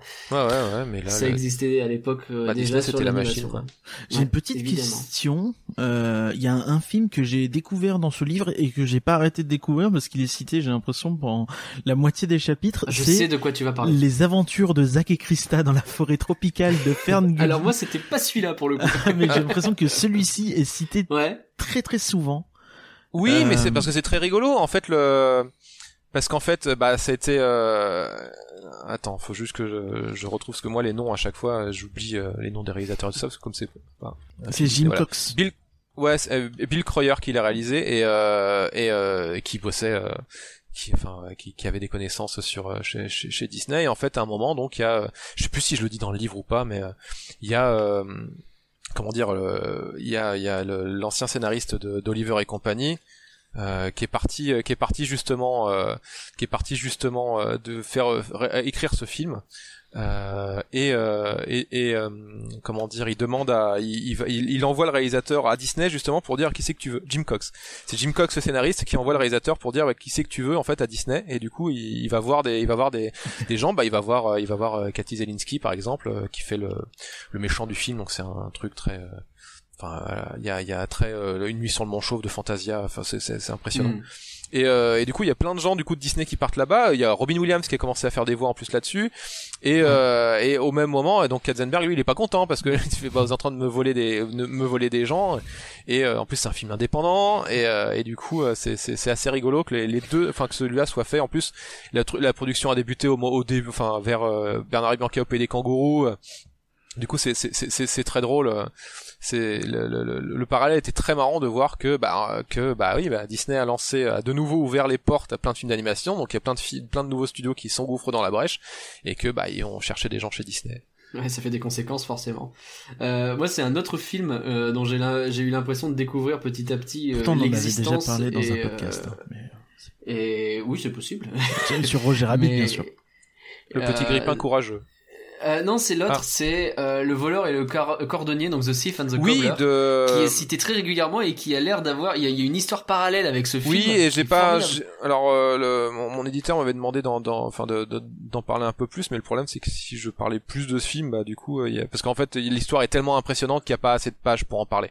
Ouais. C'est parce que c'est vraiment un film que Richard Williams a développé depuis depuis les années 70, il a il a chopé plein d'animaux. Alors le problème c'est qu'il en a chopé plein qui étaient qui était déjà très âgé, mais voilà, il a, il a, il a mm. voulu avoir Milt Kahl dessus, il a voulu avoir euh, euh, Ken Anderson, enfin il a voulu avoir des gens de, des gens de la Warner aussi, pas mal, et, euh, et donc c'est un film qu'il a développé très très très très longtemps, et quand euh, quand on vient le voir pour Roger Rabbit, Spielberg il fait oui oui bah t'inquiète pas, je vais produire ton film, et puis Disney il fait oui oui t'inquiète pas, on va te produire ton film, et puis finalement il voit que Disney veut faire sa version de son film, et puis que c'est un truc sur les les les les, les, les, les, les contes des milliers de nuits Ouais. Qui ressemble euh, beaucoup à Aladdin, bizarrement. Qui ressemble beaucoup à Aladdin. en plus, le film a été projeté. Richard Williams, quand il avait euh, commencé à bosser sur Roger Rabbit, il l'a présenté à tout le monde. Donc du coup, tu te dis euh, s'il y a des influences. Il y avait Andrea Deaja qui était dans le qui était dans le coin et que c'est lui qui a fait qui a animé Jafar. Donc tu te dis bon, s'il y a des coïncidences. Il a peut-être noté deux trois trucs quoi. Ouais, voilà. Après, c'est peut-être juste. ça peut être aussi juste comment dire euh, subconscient euh... ouais, subconscient mais euh, et du coup il a développé le truc et Disney finalement il, il, a quand il a vu que Disney voulait faire sa propre version alors il, il, est parti avec la je crois avec la Warner et puis la Warner finalement quand il a vu qu'il pouvait pas le donner dans les temps ils ont ils lui ont pris son film ils l'ont fait monter par une première fois par quelqu'un d'autre ensuite c'est euh, ironiquement Disney qui l'a récupéré avec Miramax et, euh, et, euh, euh, et, ce connard de Weinstein. Et Weinstein a remonté le film à lui en disant bah, on, va en faire, on va en faire un Aladdin parce que normalement le film devait sortir avant Aladdin. Mais finalement il ah sort après Aladdin et on en fait un pseudo Aladdin. Le film devait être muet. Et du coup c'est Matthew Broderick qui fait la voix. Alors Matthew Broderick ensuite qu'on retrouvera dans le Roi Lion. Enfin bon bref c'est tout un et le film a connu a connu tout ça euh, et c'est un, énorme chef-d'œuvre perdu. Alors il y a une version qui existe sur YouTube euh, qui a été remontée avec des storyboards, des scènes un peu animées. Enfin c'est euh, c'est impressionnant à voir euh, et, et, voilà donc c'est vraiment oui c'est un, un film et pareil si pour en parler il faut carrément un livre quoi. Oui bien sûr mais ça a l'air d'être une histoire formidable ça aussi. Et ouais t'en parlais c'est vrai que l'histoire du petit toaster aussi revient régulièrement. Oui oui oui bah c'était un film qui devait être fait euh, que que la, la 7 heures avait, avait, avait proposé à Disney puis finalement Disney ils l'ont ils l'ont pas enfin ils ont pas voulu le faire. Enfin, ils ont voulu le faire vraiment pour un budget réduit. Finalement, c'est un ancien de Disney euh, qui est, qui est c'est Thomas Willight qui était le, qui était producteur avant chez Disney. C'est lui qui a fait toute la période de glauque euh, Disney, euh, qui était derrière, qui est derrière Tron aussi, enfin qui est derrière plein de choses. et du coup, lui, il, est, il, a fondé son studio Hyperion et qui est du coup Hyperion du nom du premier studio de, de, enfin du premier studio de Disney. Ouais. Et, et donc qui, est qui, qui a été acheté ironiquement par Disney Channel. Euh, du coup, il s'est quand même retrouvé sur Disney. Mais euh, comme en plus le film faisait compétition, euh, Disney, la concurrence, pardon, le film Disney l'a sorti que en que que en VHS. Euh, je sais même plus s'il était sorti au cinéma. Enfin, il est sorti au cinéma dans d'autres pays. Je sais même plus s'il est sorti, sorti au cinéma en France. Mais, mais en tout cas, voilà, ils ont voulu le couler celui-là et, et, en fait, la VHS a cartonné. Et ils ont quand même fait une suite où il part sur Mars que je n'ai encore jamais vu parce que déjà le premier est extrêmement glauque. Et du coup, le deuxième, bon. J'ai pas trop envie de le voir. images, ça donne pas envie de ouf. Ouais, ouais, ouais mais et du coup c'est marrant parce que c'est euh, c'est ce que je dis, c'est que tiens, c'est bizarre, ça ressemble quand même beaucoup à Toy Story. Mais et, quand tu dis que c'est Lasseter qui avait voulu le développer, tu fais oh, c'est c'est chelou ça. Étrange, étrange. Étrange, bizarre. Euh, alors, tiens, d'ailleurs, tu tu t'amuses à mettre euh, en titre de partie des, des titres de, enfin des, des paroles de chansons ou de ou des citations des films euh, dont on parle. Je bah ouais, quand c'est dans, dans, Roger Rabbit ou, euh, ou Basile, euh, comme il n'y a pas, je suis obligé de mettre des discours, des dialogues. c'est plutôt des dialogues, ouais. Mm. Bah ouais, comme pour Bernard Bianchi au Pays des Kangourous, t'es obligé parce qu'il n'y a pas, y a pas de chanson. Il y a pas de chanson, non. Euh, c'est un alors c'est pas un reproche vis-à-vis du livre c'est presque plus un reproche vis-à-vis du média livre en lui-même parce que forcément on, on aurait euh, on aurait envie d'une page Wikipédia d'une certaine façon même si ça existe hein. euh, c'est que parfois euh, on a du mal à suivre clairement la vie de chacun des animateurs. Tu parlais de de Ranieri par exemple. Comprendre leur tracas sur un film puis il passe à un autre etc et comme on passe d'un film à l'autre il faudrait presque lire la partie animation de chacun des films pour bien suivre leur vie. C'est pas évident mais t'essayes de remettre en contexte à chaque fois, mais euh, tu peux pas non plus te permettre de re-raconter la vie du même mec euh, trois fois parce que sinon on s'en sort bah, pas. exactement. Puis euh, du coup, comme j'ai pas envie non plus de faire des pages hors sujet mm. à un moment, il faut bien que je distille tout ça. Donc c'était là, c'était c'était un, des un des. c'est un challenge. Bah ouais, c'est un, un des, là où j'ai eu beaucoup de mal, c'était souvent souvent sur la chronologie parce que bah, souvent en plus ça se les, événements euh, se, sont en, enfin sont, se, se, déroulent au même moment et donc du coup voilà c'est ça qui est assez euh, qui est assez compliqué euh, de, de, tout parler donc c'est pour ça que je me suis dit bon je vais distiller la vie au, fur et à mesure mais mais c'était voilà c'est là où c'est c'est un peu compliqué mais bon. Bah oui, parce qu'une personne peut travailler sur trois films différents à peu près au même moment, enfin qui sont faits à peu près au même moment. Donc dans ton livre qui est euh, qui est euh, comment dire qui est séparé par film euh, chapitré par film forcément c'est plus compliqué de suivre. Mais euh, mais ça m'a donné envie justement d'en apprendre davantage sur ces gens. Donc quelque part ça il y a des podcasts qui existent où ils racontent leur, leur vie c'est j'en doute pas. Il faudra écouter tout ça. Ça doit être passionnant. c'est drôle. Il y a aussi des passages qui reviennent régulièrement. Le, le Gong Show de 84 peut-être. Euh, oui, bah c'est là où il y a eu plein de films qui, ont, qui, se, qui se sont faits. Il y a eu Oliver et compagnie, euh, La Petite Sirène. Il y a un truc qui m'a fait marrer. Le, il y a un fameux un trope hein, euh, qu'on dit toujours sur les personnages Disney, ah, mort de rire, ils ont jamais de parents, etc. Je j'aurais jamais cru que c'était un vrai truc qui embête Eisner parce qu'il reçoit lui aussi des courriers qui se plaignent de ça constamment. Exactement. Ils en ont, ils en ont marre et, et oui ils reçoivent pas mal de pas mal de lettres. ils en ont marre et c'est pour pour Carontas où il fait ouais on pourrait quand même quand même leur donner des parents puis ils font bah oui mais sa mère elle est morte en couche donc c'est compliqué. Et, euh, et du coup ouais voilà c'est euh, si, si mais si si ça revient ça revient toujours et effectivement c'est alors c'est un trope dont on se moque mais euh, en fait ça les fait chier. Bah vraiment parce que mais, oui, en même temps ça a du sens parce que typiquement Aladdin il a une mère pendant très longtemps dans l'histoire mais en fait le fait qu'il ait une mère c'est embêtant pour le caractère du personnage. T'expliques vachement plus les choix qu'il fait s'il a pas de. Bah s'il a pas quelqu'un derrière qui dit ouais c'est ça s'il a pas quelqu'un mm. derrière qui dit euh, bah non mais t'inquiète pas euh, tout ira bien ce genre de choses quoi donc on fait bah mais si la personne est livrée euh, si la personne est livrée à elle-même bah c'est c'est c'est plus simple d'une d'une manière dramatique. Quoi.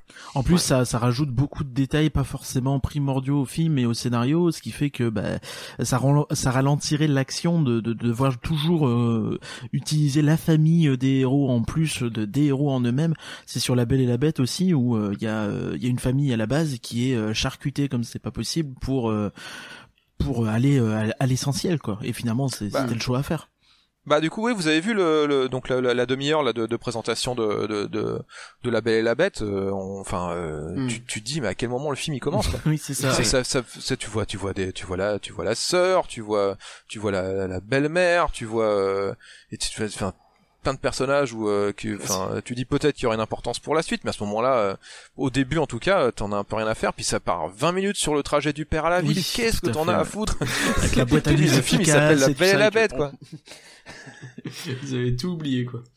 Alors, j'ai noté d'autres anecdotes qui m'ont fait marrer. Euh, il y a Bill Berg et Brian Cleft qui ont un boulot ingrat. Hein. On est dans euh, Bernard et Bianca au pays des kangourous, euh, un film que j'adore d'ailleurs, qui est très sous coté, je trouve.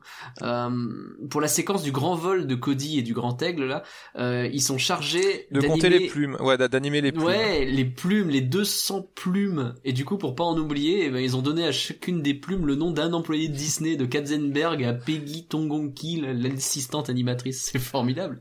Ouais, mais la scène elle est ouf quand il quand il s'ébroue là. T'as toutes les très très Miyazaki d'ailleurs. Euh, enfin, je le dis dans le livre, mais la, la, mm. séquence est très inspirée de Miyazaki. Là, ils le disent. Enfin, ils le, disent. Il y a, il y a une il y a une scène. Voilà, il y a une scène qui est assumée. Euh, c'est quand le quand le quand l'aigle euh, quand, quand il sort des quand il sort des nuages avec avec Cody dessus qui est Nausicaa quand elle sort avec le avec son, son aile volante. C'est exactement la même séquence et c'est c'est fait exprès. C'est pour montrer que. Mm. Et du coup, ouais, c'est très très japonais ce moment-là. Mais ce film-là, en euh, général, qui est très euh, action-aventure, qui rappelle vraiment euh, les productions Ghibli, quoi. Oui, bah c'était c'était le but. ce, que, ce que je dis aussi, ils avaient tenté ça pour pour le final de Basile. Euh, mais c'était en même temps, euh, c'était, bah, c'est pareil, c'est la même époque où Miyazaki débarque quoi, et, hmm. et, que et que tout le monde dit c'est génial, c'est génial, et puis que Disney il fait ouais ouais ouais, mais si on montre ça après, les gens ils vont pas aimer les nôtres. Peut-être que ça fait 25 ans qu'ils faisaient les mêmes films, techniquement, ouais, peu de choses bah, c'est une des théories pour laquelle c'est Bunavesta qui, a, qui avait acheté aux États-Unis les films Miyazaki, quoi. C'est pour pouvoir les cacher. ouais, c'est plus simple. C'est une euh, théorie, je sais pas si c'est vrai. Hein, euh, Non, mais c'est, moi, je, je, la trouve très pertinente. Glenn Keane qui est chargé de créer le design de la bête, euh, qui passe six mois à tenter des trucs et qui y arrive juste pas et finalement il y arrive au pif quoi. Et puis, puis, il, puis il le refait après pour Pocahontas, du coup c'est très rigolo. Ouais. Et oui, oui, il, fait, il explique en fait, il y a Nick, justement il y a Nick Ranieri qui débarque parce que attends non, non, non, lui il débarque non, c'est Bruce Johnson qui débarque. C'est Bruce Johnson, c'est pas Ranieri c'est sur Pocahontas où il débarque et il fait exactement la même scène. Mais voilà, Johnson qui est donc son enfin on va dire son assistant même si c'est pas vraiment mais voilà, il l'animateur euh, animateur dessus et qui qui fait son bras droit en plus Glenn Keane le présenté comme ça. Ouais. Et qui fait ouais bah pour la bête euh, Glenn Keane il fait bah oui mais je galère euh, ce qui serait bien c'est que voilà, il y aura un corps de taureau, il y aura des cornes, il y aura des machins, puis au fur et à mesure qu'il l'explique, en fait, il le dessine, et puis il regarde la feuille, il fait, mais voilà, mais c'est ça C'était aussi con que ça Mais oui, il a galéré, bah, il a essayé de mettre une tête de singe, enfin de, de, de mandrill, mais ça fonctionnait pas. Parce que ce qui dans tous les sens. Bah, ce qu'il voulait, alors, et du coup, euh, bah, c'est vrai que je, oui, je crois que en plus je le mets en, je, je mets tout de suite directement en aparté, mais ce que lui, ce que lui, il, euh, il voulait, c'était surtout que ça ressemble pas à un mec avec une tête de, avec un costume, quoi il voulait que ça ressemble à une bête. Et que on dit on a l'animation bordel on fait on fait une bête quoi. Et tu dis et quand tu regardes le, dernier euh, la belle et la bête le, live où euh, pourtant c'est une personne en enfin c'est euh, c'est animé enfin il est en 3D bah ça toujours un mec avec une tête de avec une tête une tête de lion quoi. Mm, mm, mm. et même le personnage dans les parcs a un côté un peu comme ça aussi. Oui bon voilà ils sont ils sont un peu obligés. Oui c'est pas évident. Non. Pas évident euh, dernière anecdote que j'ai notée, c'est Lucie Dolène, qui est la première chanteuse donc en VF de Histoire éternelle. Euh, elle a porté plainte contre Disney. Oui. Euh, elle a gagné. Et euh, alors c'était pourquoi qu'elle a porté plainte? Euh, bah tout simplement parce que euh, c'était sur un jour mon prince viendra bah elle touchait c'est elle qui chantait qui chantait Blanche Neige un jour mon prince viendra et puis du coup elle touchait pas d'argent dessus parce que elle a jamais touché le cachet ouais. bah non Disney ils ont fait bon t'as payé et puis euh, bah voilà, c'est tout. Euh, Tu mm. as fait ça en tant que comédienne, t'as pas fait ça en tant que chanteuse. Et euh, et, euh, et, voilà, et du coup, donc elle, elle et le fait qu'elle gagne le procès, euh, Disney ils se venge, ils l'ont remplacé dans tous les films, ils ont refait les doublages et euh, elle disparaît complètement. Sauf à un endroit, Disney et son orchestre et son orchestre Philharmagique à Disneyland Paris, où c'est bien sa version qu'on entend. Comme oui, mais il y a du bon dans cette attraction quoi. Bah oui, alors faut que je... bah en plus non parce que Dolène en plus elle est morte, elle est morte cette année je crois. Euh, oui, c'est ça. En plus, elle est morte euh, en 2020. Il y a eu vraiment une hécatombe dans, le, dans, le, doublage. Mais du coup, non. Bah, au début, je me disais, bah, ils l'ont peut-être fait parce qu'elle était décédée, mais en fait, non, elle était toujours, elle était toujours en vie. Mm. Euh, mais oui, je sais pas. Peut-être qu'ils sont qu'ils sont parvenus à un accord, tout simplement. Euh. En tout cas, c'est tant mieux d'entendre encore sa voix euh, par ce biais-là, euh, qu'elle existe encore et qu'elle continue. À, mais c'est arrivé sur d'autres sur d'autres personnes. ouais. Ou que qui m'ont raconté ça en off, donc j'en j'en dirai pas plus. Mais en tout cas, c'est arrivé à d'autres c'est arrivé c'est arrivé à mm. d'autres personnes. Ouais mais on a eu euh, des discussions aussi en, en off euh, sur euh, la façon dont ils traitent les les auteurs de BD notamment. Enfin Disney, ils ont des problèmes avec le fait de, de créditer et de payer correctement les gens. Bah, oui, bah c'était c'était Don Rosa qui s'était tiré de Disney pour ça justement. Exactement. Ouais, ouais. ouais, c'est bah, bah, il y a eu plein d'histoires avec Don Rosa, c'est assez mm. passionnant à suivre. Mais quand tu dis que même les stars ils vont les chercher, ils leur proposent 75 000 dollars, je suis désolé, mais bon, tu, tu c'est assez révélateur de comment tu ils peuvent traiter les, les les, personnes moins euh, importantes ah, entre guillemets, moins marketables. C'était sale hein, ce qu'ils ont fait sur Robin Williams. C'était vraiment vraiment sale. Hmm. Ils l'ont payé bah, au, cachet minimum. Alors lui était très content parce que bah du coup il pouvait faire le génie. Hein. Oui, il pouvait faire le génie puis il pouvait faire un film d'animation. Enfin il pouvait montrer quelque chose à ses enfants. Euh, parce que c'est vrai qu'avant c'est oh, Popeye ici quand même. Mais c'est vrai qu'avant bon Fisher King tu vas pas le montrer à tes gosses quoi. Non. Et du coup, euh, du coup, voilà, il avait fait, euh, et puis donc Katzenberg, il a fait d'accord, mais t'es, t'es, t'es au minimum, quoi. Et Williams, il a fait, bah ouais, mais moi je veux en tout cas que je sois pas utilisé pour le pour le marketing parce que quand je faisais Mork et Mindy, euh, j'avais ma tête euh, ma tête partout et ça m'énervait et moi j'aimerais bien que et Kazenberg il a fait oui oui ouais, finalement mais ça les ouais. mais globalement les promesses euh, dans dans ce film à chaque fois que t'as un exécutif ou quoi qui font qui fait une promesse euh, ça finit toujours un petit peu à la trappe hein. sur Pocahontas la ah, promesse de d'être d'être respectueux de l'histoire de Pocahontas elle est, ah, oui, oui, pareil. catastrophique ou on viendra vous montrer le film hein, pour que vous validiez oui, oui. oui, oui, bien sûr. oui, ils sont allés voir Little Dove, qui était le, qui était, euh, qui était consultante euh, dessus, puis enfin consultante au début, puis qui a fait, oh, vous racontez pas de la merde, hein. Non, non. Puis après ils ont fait oh, c'est bon. on préfère c'est la version la plus connue on préfère faire la version la plus connue. Mais c'est pas historique. bah oui mais tant pis. Mais après dès qu'il y a une une célébrité justement qui parle à ces gens-là à Esner Katzenberg et compagnie t'as l'impression qu'il y a toujours un conflit derrière quoi. Il y a toujours un moment où ça va partir en vrille ou même Spielberg qui est évoqué euh, qui euh, finit très très mal euh, Roger Rabbit avec Esner ils sont très très l'un sur l'autre et j'ai l'impression que vraiment c'est c'est des gens qui ont un ego vraiment euh, exceptionnellement ah, énorme hein. et, euh, et qui sont incapables de, de reconnaître leurs erreurs ou de tendre la main vers l'autre quoi. Ah non mais c'est c'est des conflits d'ego euh, si euh, si vous si vous lisez le, le film de, le livre de enfin oui je pense que vous l'avez vu de toute façon c'est oui, obligé mais je veux dire incroyable. ouais le, ouais voilà le, le royaume enchanté de, de Stewart tu enfin c'est c'est vraiment c'est c'est c'est des guerres par mémo interposés enfin c'est c'est vraiment ce que ce que je raconte les euh, que quand euh, quand ils annoncent alors du coup ça c'était dans aussi dans euh, Waking Up, Waking Sleeping Beauty dans le, dans le documentaire, mais quand Esner et Frank Wells ils annoncent, ouais, alors du coup, quand Esner et, Disney, Roy Disney ils vont faire, ils, annoncent, ouais, bah voilà, on va lancer un nouveau, un nouveau studio d'animation, un nouveau, ça y est, le bâtiment d'animation il va être fait. Kazenberg, qui est pourtant directeur de l'animation, du président du, du studio d'animation, et lui il en savait, il en savait rien. Il quoi. même pas au courant quoi, ouais, c'était. Non non. Non, c'est vraiment exceptionnel. On sait que c'était un peu Frank Wells qui, qui arrondissait un petit peu les bords et que à son départ, du coup, ça ça explique ah peut-être aussi en de Frank euh, Wells, euh, l'implosion de tout le reste, quoi. Créer un remove dans tous les sens. Hein. On en avait déjà pas mal parlé de notre côté au niveau des parcs d'attractions, évidemment, enfin des parcs à thème.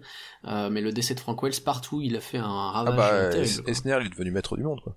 Bah ouais et, et il a pas voulu remettre quelqu'un pour le contrôler alors que finalement bah il non il a voulu il a voulu toute la part du gâteau puis surtout je pense que c'est aussi euh, pareil un, un, enfin c'est c'est l'ego quoi qui qui joue quoi. Je pense que Wells c'était la seule personne qui arrivait à dire non à Esner de temps en temps. C'est en fait c'est c'est un peu euh, amusant euh, c'est un parallèle que je me suis fait en lisant le livre c'est que c'est un petit peu la même relation que Walt et Roy Disney tu vois. T'imagines que l'un sans l'autre peut-être mm. le château de cartes qui s'effondre quoi et euh, mm. qui fait j'aimerais faire ça, puis Roy qui fait bon, il m'en a pas l'argent. ouais, c'est ça. Roy le premier, enfin euh, pas le Roy Oliver, Disney. Après ça donne des trucs cool hein, quand on lit. Euh, après bon ça donne des trucs moins cool, mais justement toujours dans mm. Disney War, quand euh, toute la toute la création d'Euro Disney, euh, la, la, la, plupart des, des imagineurs se disent que Euro Disney, enfin Euro Disney, oui Disneyland Paris du coup, c'est le, le c'est le, le, plus beau parc. alors après Tokyo Disney si parce que bon là du coup c'est c'est c'est les japonais qu'on donne voilà c'est les japonais qu'on donné de l'argent, mais mais du coup c'est c'est Michael Esner qui voulait faire son parc d'attractions satisfaction et du coup, euh, bah, ils ont dit aux imagineurs, faites-vous plaisir, quoi. Et du coup, eux, ils littéralement, ils voulaient euh, que ce soit le plus beau parc parce que c'était son parc et euh, c'est parce que c'est son ego qui a parlé qu'on a eu un parc magnifique, peut-être trop ambitieux même. effectivement, le, lui a posé problème. Le point définitif là-dessus qui avait, qui a été un peu la goutte d'eau qui a tout fait s'effondrer, c'est c'est sa lubie de rajouter le Disneyland Hotel à l'entrée du parc qui était pas prévu au départ et et qui a fait exploser les coûts mais d'une façon incroyable tout en surdimensionnant. Ouais, ouais, mais mais il y a beaucoup trop de champs à l'ouverture. ça ne tenait pas, c'était pas possible. pas plein. Ça n'était pas plein. C'était. Euh, euh On l'a mentionné parce qu'on a parlé rapidement de Lucie Dolène. Euh, T'aimes beaucoup les VF et tu le prouves quoi. Oui, et en plus c'était trop triste parce que parce que souvent quand je citais des gens ils, étaient décédés genre euh, Jean Patrick Poivet il était décédé euh, je, je, au moment même où j'écrivais la chose quoi. Donc c'était euh, alors Roger Carrel il est j'ai réussi du coup parce que le, le, bouquin partait en partait en impression et j'ai fini on a on a quand même réussi à le je l'ai mis dans les remerciements. Oui j'ai vu. Mais ouais c'était c'était une hécatombe. C'est une année cette année c'était une hécatombe c'était terrible ouais c'est vraiment terrible. On a perdu beaucoup de de, de grandes personnes et euh, bah c'est bien du coup de, de, prendre à chaque fois le temps de, de les présenter euh, un bah. par un. À chaque fois, dans, dans chaque film, c'est en France ça s'est passé de telle façon parce que la voix de, etc. Hmm. Et après, l'inconvénient c'est qu'il n'y a pas beaucoup de, enfin j'avais pas beaucoup de sources de ce côté-là, donc euh, j'ai pas non plus pu. mais bon, j'ai retrouvé des, des, articles et des choses comme ça, donc c'était assez chouette. Il y a quand même l'histoire de comment il s'appelle, j'ai plus son nom, euh, sur le génie ou comme... c'est pas possible. Eric Goldberg? Euh, non, non, tout euh, en VF. Ah, Richard Darbois. Ah, voilà, merci, bien sûr, euh, qui reçoit donc cette plaque un petit peu de remerciement de, de, de Walt Disney Company US pour son doublage. Ça, c'est, je trouve ça assez cool. C'est Patrick Poivet qui me l'avait dit. D'accord. où je l'avais rencontré. Bah... Beau boulot Richard Darbois. Après c'est vrai qu'il a fait un nombre de personnages, ah, de Buzz l'éclair à Oogie. et puis là il adore Disney. ouais. Bon bah ça se ressent. Et puis ouais, ouais non, non, euh, Oogie Boogie, enfin pour moi, je le préfère, je préfère la VF. Euh... Ouais, Pourtant, je suis grand fan de la VO, mais euh, la VF, je la trouve très cool. Mais il y a plein de films, euh, je suis incapable de regarder autrement qu'en VF. Bah Aladdin, Aladdin en, VO, je peux bah, pas. Ouais. Alors que Robbie Williams, quoi, mais. Oui, mais Darbois. mais Darbois, quoi, Darbois, il est au-dessus. On est d'accord.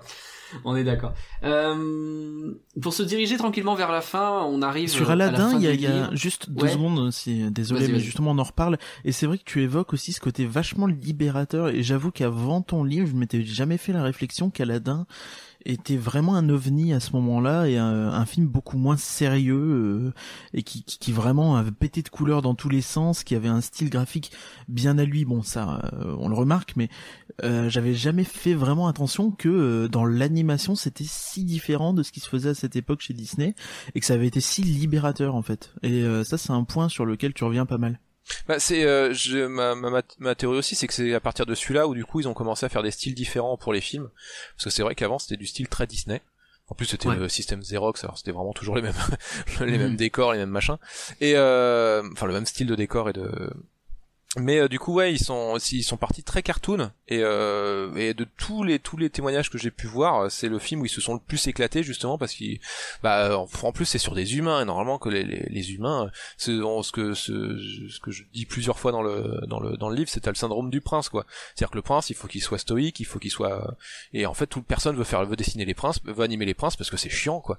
Et, euh, et les, les princesses bon bah c'est un peu plus euh, voilà un peu plus dansante un peu plus machin mais ça reste ça reste quand même de l'humaine. Euh, en plus, souvent, il se base sur la rotoscopie, donc euh, euh, c'est voilà, ça reste, ça reste très très boulot boulot et très. Et là, celui-là, ils ont dit, bah lâchez-vous quoi. lâchez-vous, faites faites-vous plaisir, gardez quand même un peu d'humain, mais faites très cartoon, faites, faites très Warner t'as as des poses de t'as des poses de Jafar ou de quoi que ce soit que tu pouvais pas genre Yago un personnage comme Yago, tu pouvais pas le mm. voir dans des dans des films d'avant quoi. On est d'accord. J'adore Yago c'est terrible. En plus ils vont ils vont ils vont choper euh, Gilbert Gottfried quoi. C'est euh, ouais. qui est euh, qui est un mec qui fait qui fait des vannes extrêmement dégueulasses. Et tu dis t'as ça dans un Disney quoi. Et c'est vrai que c'est à partir de ce moment-là où il se lâche un peu plus sur la direction artistique et tu tu le dis aussi sur Pocahontas où c'est archi flagrant euh, les tous les passages euh, tous les numéros musicaux avec ses aplats de couleurs et ses lumières alors que paradoxalement euh, l'humour est interdit sur Pocahontas. Oui c'est ça. Et puis ils l'ont rajouté après. Du coup c'est très très chelou du coup, ils l'ont remis ouais. ouais c'est extrêmement extrêmement ils ont inventé les personnages rigolos DreamWorks presque d'une certaine façon quoi. Très bizarre. Mais oui bah Pocahontas ils voulaient en faire la Belle au bois dormant quoi. C'était le, le nouveau Belle au bois dormant. C'est ça avec le même ça n'avait pas marché donc euh, bah, ouais. bah, voilà. Bon enfin ça a pas si mal marché Pocahontas mais par rapport aux ambitions non non la Belle au bois dormant n'avait pas marché. Non non non la Belle au bois dormant non. Hmm, Bien sûr. non non bah non ce qui, ce qui fonctionnait à l'époque c'est les films cartoon à la Dumbo quoi. Bah c'est ça et euh, bah du coup, puisque tu parles justement de Pocahontas, euh, je retourne à ma conclusion, mais le parallèle entre le roi lion, où on sent que les équipes essaient de respecter les coutumes locales, euh, en ajoutant les bons mots, de retranscrire au mieux ce qu'ils ont vécu. je trouve formidable l'anecdote de la comptine ah du guide. qui rentre dans une chanson. J'ai plus en tête ce que c'est d'ailleurs, mais en tout cas, qui rentre dans une chanson. Bah c'est oui, c'est le c'est comment quand Rafiki en fait c'est la petite sonate de, de Rafiki qui, oui. qui, qui, qui qui chante euh, qui chante en qui, qui, qui chante en, en Swahili, enfin qui essaye d'attirer euh, bah, Simba quoi. Voilà, qui et du coup euh, c'est ils l'ont gardé dans le ils l'ont ils l'ont rajouté dans le film comme Akuna Matata qui était une expression qu'ils entendaient partout euh, et qu'après Disney a essayé de de, de, marketer sur des t-shirts parce que faut pas déconner. Mais, mais ça ils font mais du coup en fait ils font ça tout le temps hein. la, la, la, fête des morts là pour Coco, ils ont essayé de le faire aussi hein. Oh là, c'est dingue. Ouais, ça c'est quelque chose qui. Alors j'ai l'impression qu'ils essayent d'être un peu plus, euh... alors moins de faire de la réécriture d'histoire dégueulasse comme Pocahontas, mais mais effectivement il y a toujours ce côté où bah tu tu tu, tu prends euh, une culture et t'en fais un petit peu un produit quoi. C'est l'inconvénient. C'est vrai qu'effectivement, il y a toujours ce côté. Euh, à, la fois, ils disent, à la fois, ils, ils veulent s'ouvrir aux cultures, ils veulent montrer d'autres cultures, mais d'un autre côté, ça reste Disney, ça reste une boîte américaine, ça reste. Euh, ça reste mm. souvent des, des, des, des, hommes blancs en plus comme pour Moana ou quoi que ce soit et du coup tu peux pas euh, alors ils essayent souvent maintenant ils essayent quand même d'être plus inclusifs et de mais euh, ça reste euh, et d'un autre côté, tu te mets à la place du, département marketing, tu dis les gars, on va faire un film sur Coco, tu regardes l'univers graphique, tu dis ok, mais il y a trop de trucs à faire et ça va être génial pour les goodies. Et enfin c'est c'est un peu leur métier malheureusement. leur métier c'est de faire des trucs pas forcément hyper moral quoi. Bah ouais, ça reste. Bah c'est ce que j'en parlais dans Pocahontas, quoi. C'est d'utiliser. Après, euh, il y a pas mal d'Amérindiens qui se sont plaints parce que bah ils ont ils ont vendu, euh, ils ont avec marqué Disney euh, des métiers à tisser, des des mocassins, enfin voilà, des trucs amérindiens mais fabriqués par Disney. donc bon, ils ont ils ont voilà, ils ont marketé leur culture, quoi. Ouais. Sans qu'ils en touchent une seule partie en plus. Non, bien sûr. Ouais, bah, évidemment, hein, sinon c'est pas drôle. Après, je suis un peu curieux de euh, si t'as un avis euh, sur Katzenberg, parce que moi, c'est quelqu'un qui est un peu, euh, j'ai vraiment du mal à le cerner, le type, parce que j'ai l'impression que responsable de l'animation pendant une très bonne partie de ce que tu racontes dans le livre, donc mm. il peut être considéré comme responsable du second âge. Et j'ai surtout l'impression, j'ai l'impression qu'il et qui derrière part chez DreamWorks. J'ai l'impression qu'il a mm. une impulsion hyper positive par moment, et que à l'inverse, à d'autres moments, il est très presque castrateur, j'ai envie de dire, où il les empêche de faire euh, ce qu'ils veulent faire quoi. C'est un producteur, ouais. Moi, j'ai, pareil, j'ai ce, côté amour-haine avec euh, Katzenberg. Quand tu parles en plus avec des, des animateurs ou animatrices de, de l'époque qui ont travaillé pour lui, euh, il était insupportable, quoi. Mais de l'autre côté, ils disent, oui, mais il avait raison. Il est à la fois euh, génial et, euh, et, insupportable quoi, et horrible. D'accord, mais euh, le carton, le, roi lion, ça a fait des, ça a fait des millions d'entrées. la belle et la bête, ça a cartonné. Donc bon. Pocahontas, c'est peut-être aussi un peu sa faute quoi. Donc c'est c'est vrai. Oui, mais Pocahontas, il est parti en plein milieu. Alors du coup, tu peux pas savoir vraiment si. Mais oui, Pocahontas, oui, c'est sa faute. Quand, il avait quand même l'air de vouloir faire un truc trop sérieux et bah, trop sans respecter l'histoire. bah, quand t'écoutes, quand vraiment son impulsion quoi bah quand t'écoutes Goldberg et Mac Gabriel qui sont les, réalisateurs, euh, ils, étaient très contents quand il est parti quoi. Ouais, ouais, ouais, tu m'étonnes. Mais en même temps, euh, est-ce qu'il avait ils ont vu arriver, ils ont fait ah merde. voilà, puis mais en même temps après le le film euh, peut-être que s'il était resté jusqu'au bout, peut-être qu'il aurait mieux mieux fait d'entrer. Ça aurait mieux fonctionné, c'est possible. Ouais, je sais, Au moins, il y aurait peut-être eu davantage de cohérence. Après, on dit ça, mais euh, Simbat, ça s'est, ça s'est effondré chez DreamWorks. Donc, euh, oui. quand il est allé chez DreamWorks, il a fallu, il a fallu que ce soit Shrek pour relancer, quoi. Bah, il est resté sur la même dynamique et comme tu le dis à la fin du bouquin, euh, notamment sur la partie Toy Story, bah, peut-être que les contes à ce moment-là, il fallait arrêter ou ou il fallait innover ce que personne n'a su faire vraiment. Même même DreamWorks a eu du mal sur ces contes qui sont pourtant plutôt plutôt cool, hein, contes ou bah, récits historiques. Et ouais ouais, c'est c'est à partir de ce moment-là où il y a eu une bascule quoi. Bah il y a une phrase de, de Andreas Deja qui me fait qui m'avait fait rire dans le documentaire justement c'est euh, euh, Dreamer Little Dreamer euh, où il dit ouais je suis à la caisse et, et, fait, la meuf elle, elle, le voit et fait ah vous bossez sur bossez sur quoi? Je fais bah je bosse sur le boss Notre-Dame. Ah ça va encore chanter? Il fait, oui, ça va encore chanter. Et c'est possible, oui, oui. et j'adore le Bossu Notre-Dame. Mais je me dis aussi, il y en a, il y en a eu tellement après qu'on surfait sur la vague Disney euh, avec la, mm. la, Warner, avec euh, bah, le Roi et moi, tiens justement, euh, qui, qui ont peut-être qu'il y a eu un trop plein à ce moment-là, quoi. Mais tu dis Anastasia, ça a cartonné aussi, alors que c'est c'est c'est Bordeaux également, donc. Euh, oui. oui, oui, puis derrière, euh, effectivement, euh, là aussi, euh, tu, sur Pocahontas, t'as cette volonté marketing qui derrière va être amplifiée. Sur Tarzan aussi, t'avais cette volonté de d'adapter presque le dessin animé pour qu'il soit prêt pour sur pour Broadway, quoi. littéralement. Inclure dans le processus de création du film que, ok, mais faut qu'il soit adapté sur Broadway. Bah c'est le, ouais la, planète au trésor où le, le, personnage robot là qui est joué par Martin Short pour moi, ça a été rajouté à la fin par euh, par euh, les par l'équipe marketing qui a fait ouais, bah, il faudrait quand même euh, un petit personnage pour qu'on puisse vendre. Bah, c'est BB8 sur les enfin à chaque Star Wars qui sortait là, t'avais un robot un robot à roulette quoi. Donc il y a toujours un nouveau robot. C'est bizarre. Alors en plus pour le pour le la Jedi, ils en font tout un tout un flanc sur je sais même plus comment il s'appelle ce petit robot à la Il s'appelle Do qu'on voit qu'on voit deux secondes on le voit à peine quoi. il sert à rien il, sert à rien mais c'est hey vas-y regarde c'est la nouvelle star et puis du coup euh, voilà. Et oui bah faut pas oublier que c'est en plus euh, ouais euh, ces films là ils ont été faits aussi avec le département marketing qui est en train de qui est, qui, est, à côté en disant ah ce personnage il est cool mais si on le fait comme ça c'est ce que je dis pour Pocahontas ils ont ils ont gardé une scène où Miko il, il tresse Pocahontas parce que ils avaient une machine à, ils, avaient ils voulaient vendre une poupée comme ça derrière quoi. Ouais évidemment pour conclure donc, euh, l'histoire de l'animation Disney, ça ressemble à de grands cycles. pardon, je voulais juste dire et, et inversement pour Toy Story, euh, ils savaient pas quoi faire alors que ça parle de jouets. Oui, ça c'est incroyable. ça, c'est formidable. Je comprends pas. Ça, je trouve ça extrêmement drôle quoi. Les mecs, il fait mais c'est des jouets. Vous les prenez, vous les. Mais c'est vrai qu'à l'époque, c'est impossible de trouver une reproduction exacte des jouets euh, du film, quoi. Et, euh, Bah non, Buzz l'éclair et Woody, personne n'en voulait. C'est une, une, pauvre compagnie canadienne qui a fait, bah moi je les veux bien, je les faire. Et puis du coup, ils ont pas su suivre la demande. Bah non, tu m'étonnes. Pardon, du coup, je t'ai coupé dans ta conclusion. je t'en prie, c'est pas très grave. Mais du coup, ouais, l'animation Disney, c'est des grands cycles. On pourrait parler des périodes avec Walt Disney, entrecoupé par la guerre. Euh, il y a eu sa mort, il y a eu la résurrection du studio, donc dans le second âge d'or dont on a beaucoup parlé. Les temps sombres des fins 90 et surtout début 2000. Euh, la nouvelle renaissance qu'on vit actuellement avec des Reines des Neiges, Zootopie, Réponse, Vaiana et Est-ce qu'on n'y est pas à la fin du troisième âge d'or Désormais dans le giron de l'entreprise, bah, c'est Ma question, est-ce que vous pensez que ça y est, Disney est devenu intouchable ou est-ce que le cycle éternel va nous se répéter? Qu'est-ce qui pourrait enclencher un nouvel âge sombre pour l'animation Disney? Qu'est-ce qui pourrait se passer de mal? Moi, je t'avoue que euh, j'ai eu un peu peur ces derniers temps de euh, qui se repose un petit peu trop sur la recette, euh, la recette réponse Frozen. Euh, pour Walt Disney Animation Studio, pour Pixar, c'est difficile à dire, c'est quand même différent. Et euh, mais mais j'ai l'impression que ce qu'on a vu des prochains films va pas trop dans ce sens. Alors j'espère me tromper, mais euh, parce que je trouve qu'il y a eu une, grosse répétition, notamment sur les films de princesse, qui étaient, euh, à mon sens, qui sont intéressants, mais parlent toujours un petit peu de la même chose, toujours un petit peu de ce mm.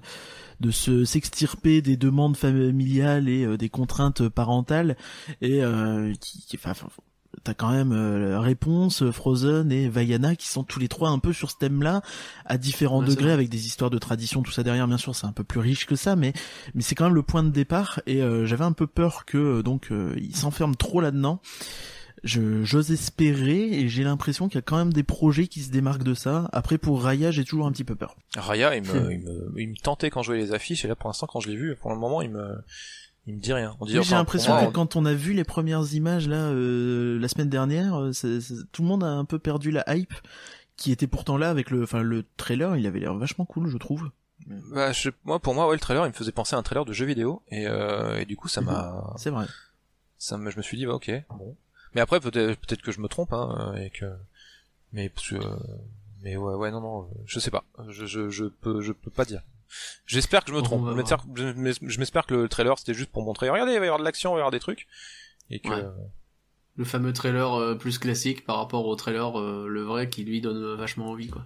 Mm. Euh, et du coup, toi, le, tu penses que là, le, on est sur un cycle qui est parti pour durer ou euh, bah après, euh, Genre, genre, je sais, je sais pas. Je, moi, je pense qu'effectivement, non, ça va faire, ça va refaire. Au bout d'un moment, les gens, ils vont en avoir marre des films de princesse et de et des comédies musicales de Broadway. Et puis, au bout d'un moment, puis du coup, Disney va faire d'autres choses. Et puis, ça va pas marcher. Et puis après, ils vont faire, ils vont repartir euh, sur les films de princesse. Et puis, parce que c'est ça, hein, euh, ce qui est le, le, cycle finalement, c'est que ça, qu'il a fallu réponse pour, euh, il a fallu de bah nouveau qu'ils fassent des comptes. En plus, c'est ça qui est pareil dans le dans le livre, quoi. C'est à partir du moment où ils ont commencé vraiment à faire un conte qui était du coup la petite sirène où, euh, où là, boum, ça, alors, Oliver et compagnie derrière, mais je veux dire, euh, c'est vraiment quand ils ont fait le truc de princesse où là, boum, ça, ça, ça, ça a explosé.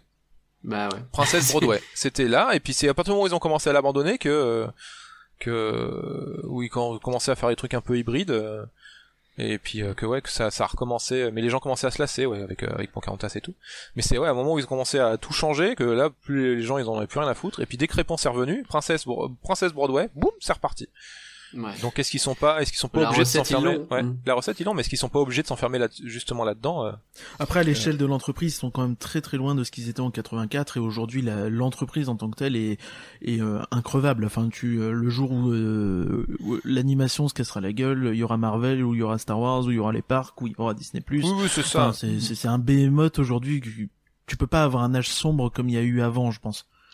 Mais c'est vrai que justement, j'ai l'impression qu'ils sont tellement de choses à côté maintenant que, euh, alors j'espère me tromper aussi, que l'animation c'est devenu le comme bah comme quand Eisner et Frank Wells sont arrivés quoi. C'est devenu oui c'est un truc, mais on c'est plus on s'en fout maintenant.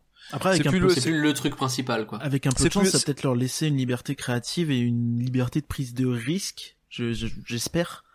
Ah oui, peut-être. Si, de toute façon, c'est simple. S'il y a plus, effectivement, s'il y a plus de pognon à, infuser là-dedans, euh, les gens après ils vont, ils, seront, ils seront laissés tranquilles, quoi. Donc euh, oui, oui. Euh, j'espère aussi qu'ils vont être beaucoup plus libres, mais peut-être que justement c'est ce qui, c'est ce qui arrive maintenant et qui sont et qui sont beaucoup plus libres parce que ça fait moins de.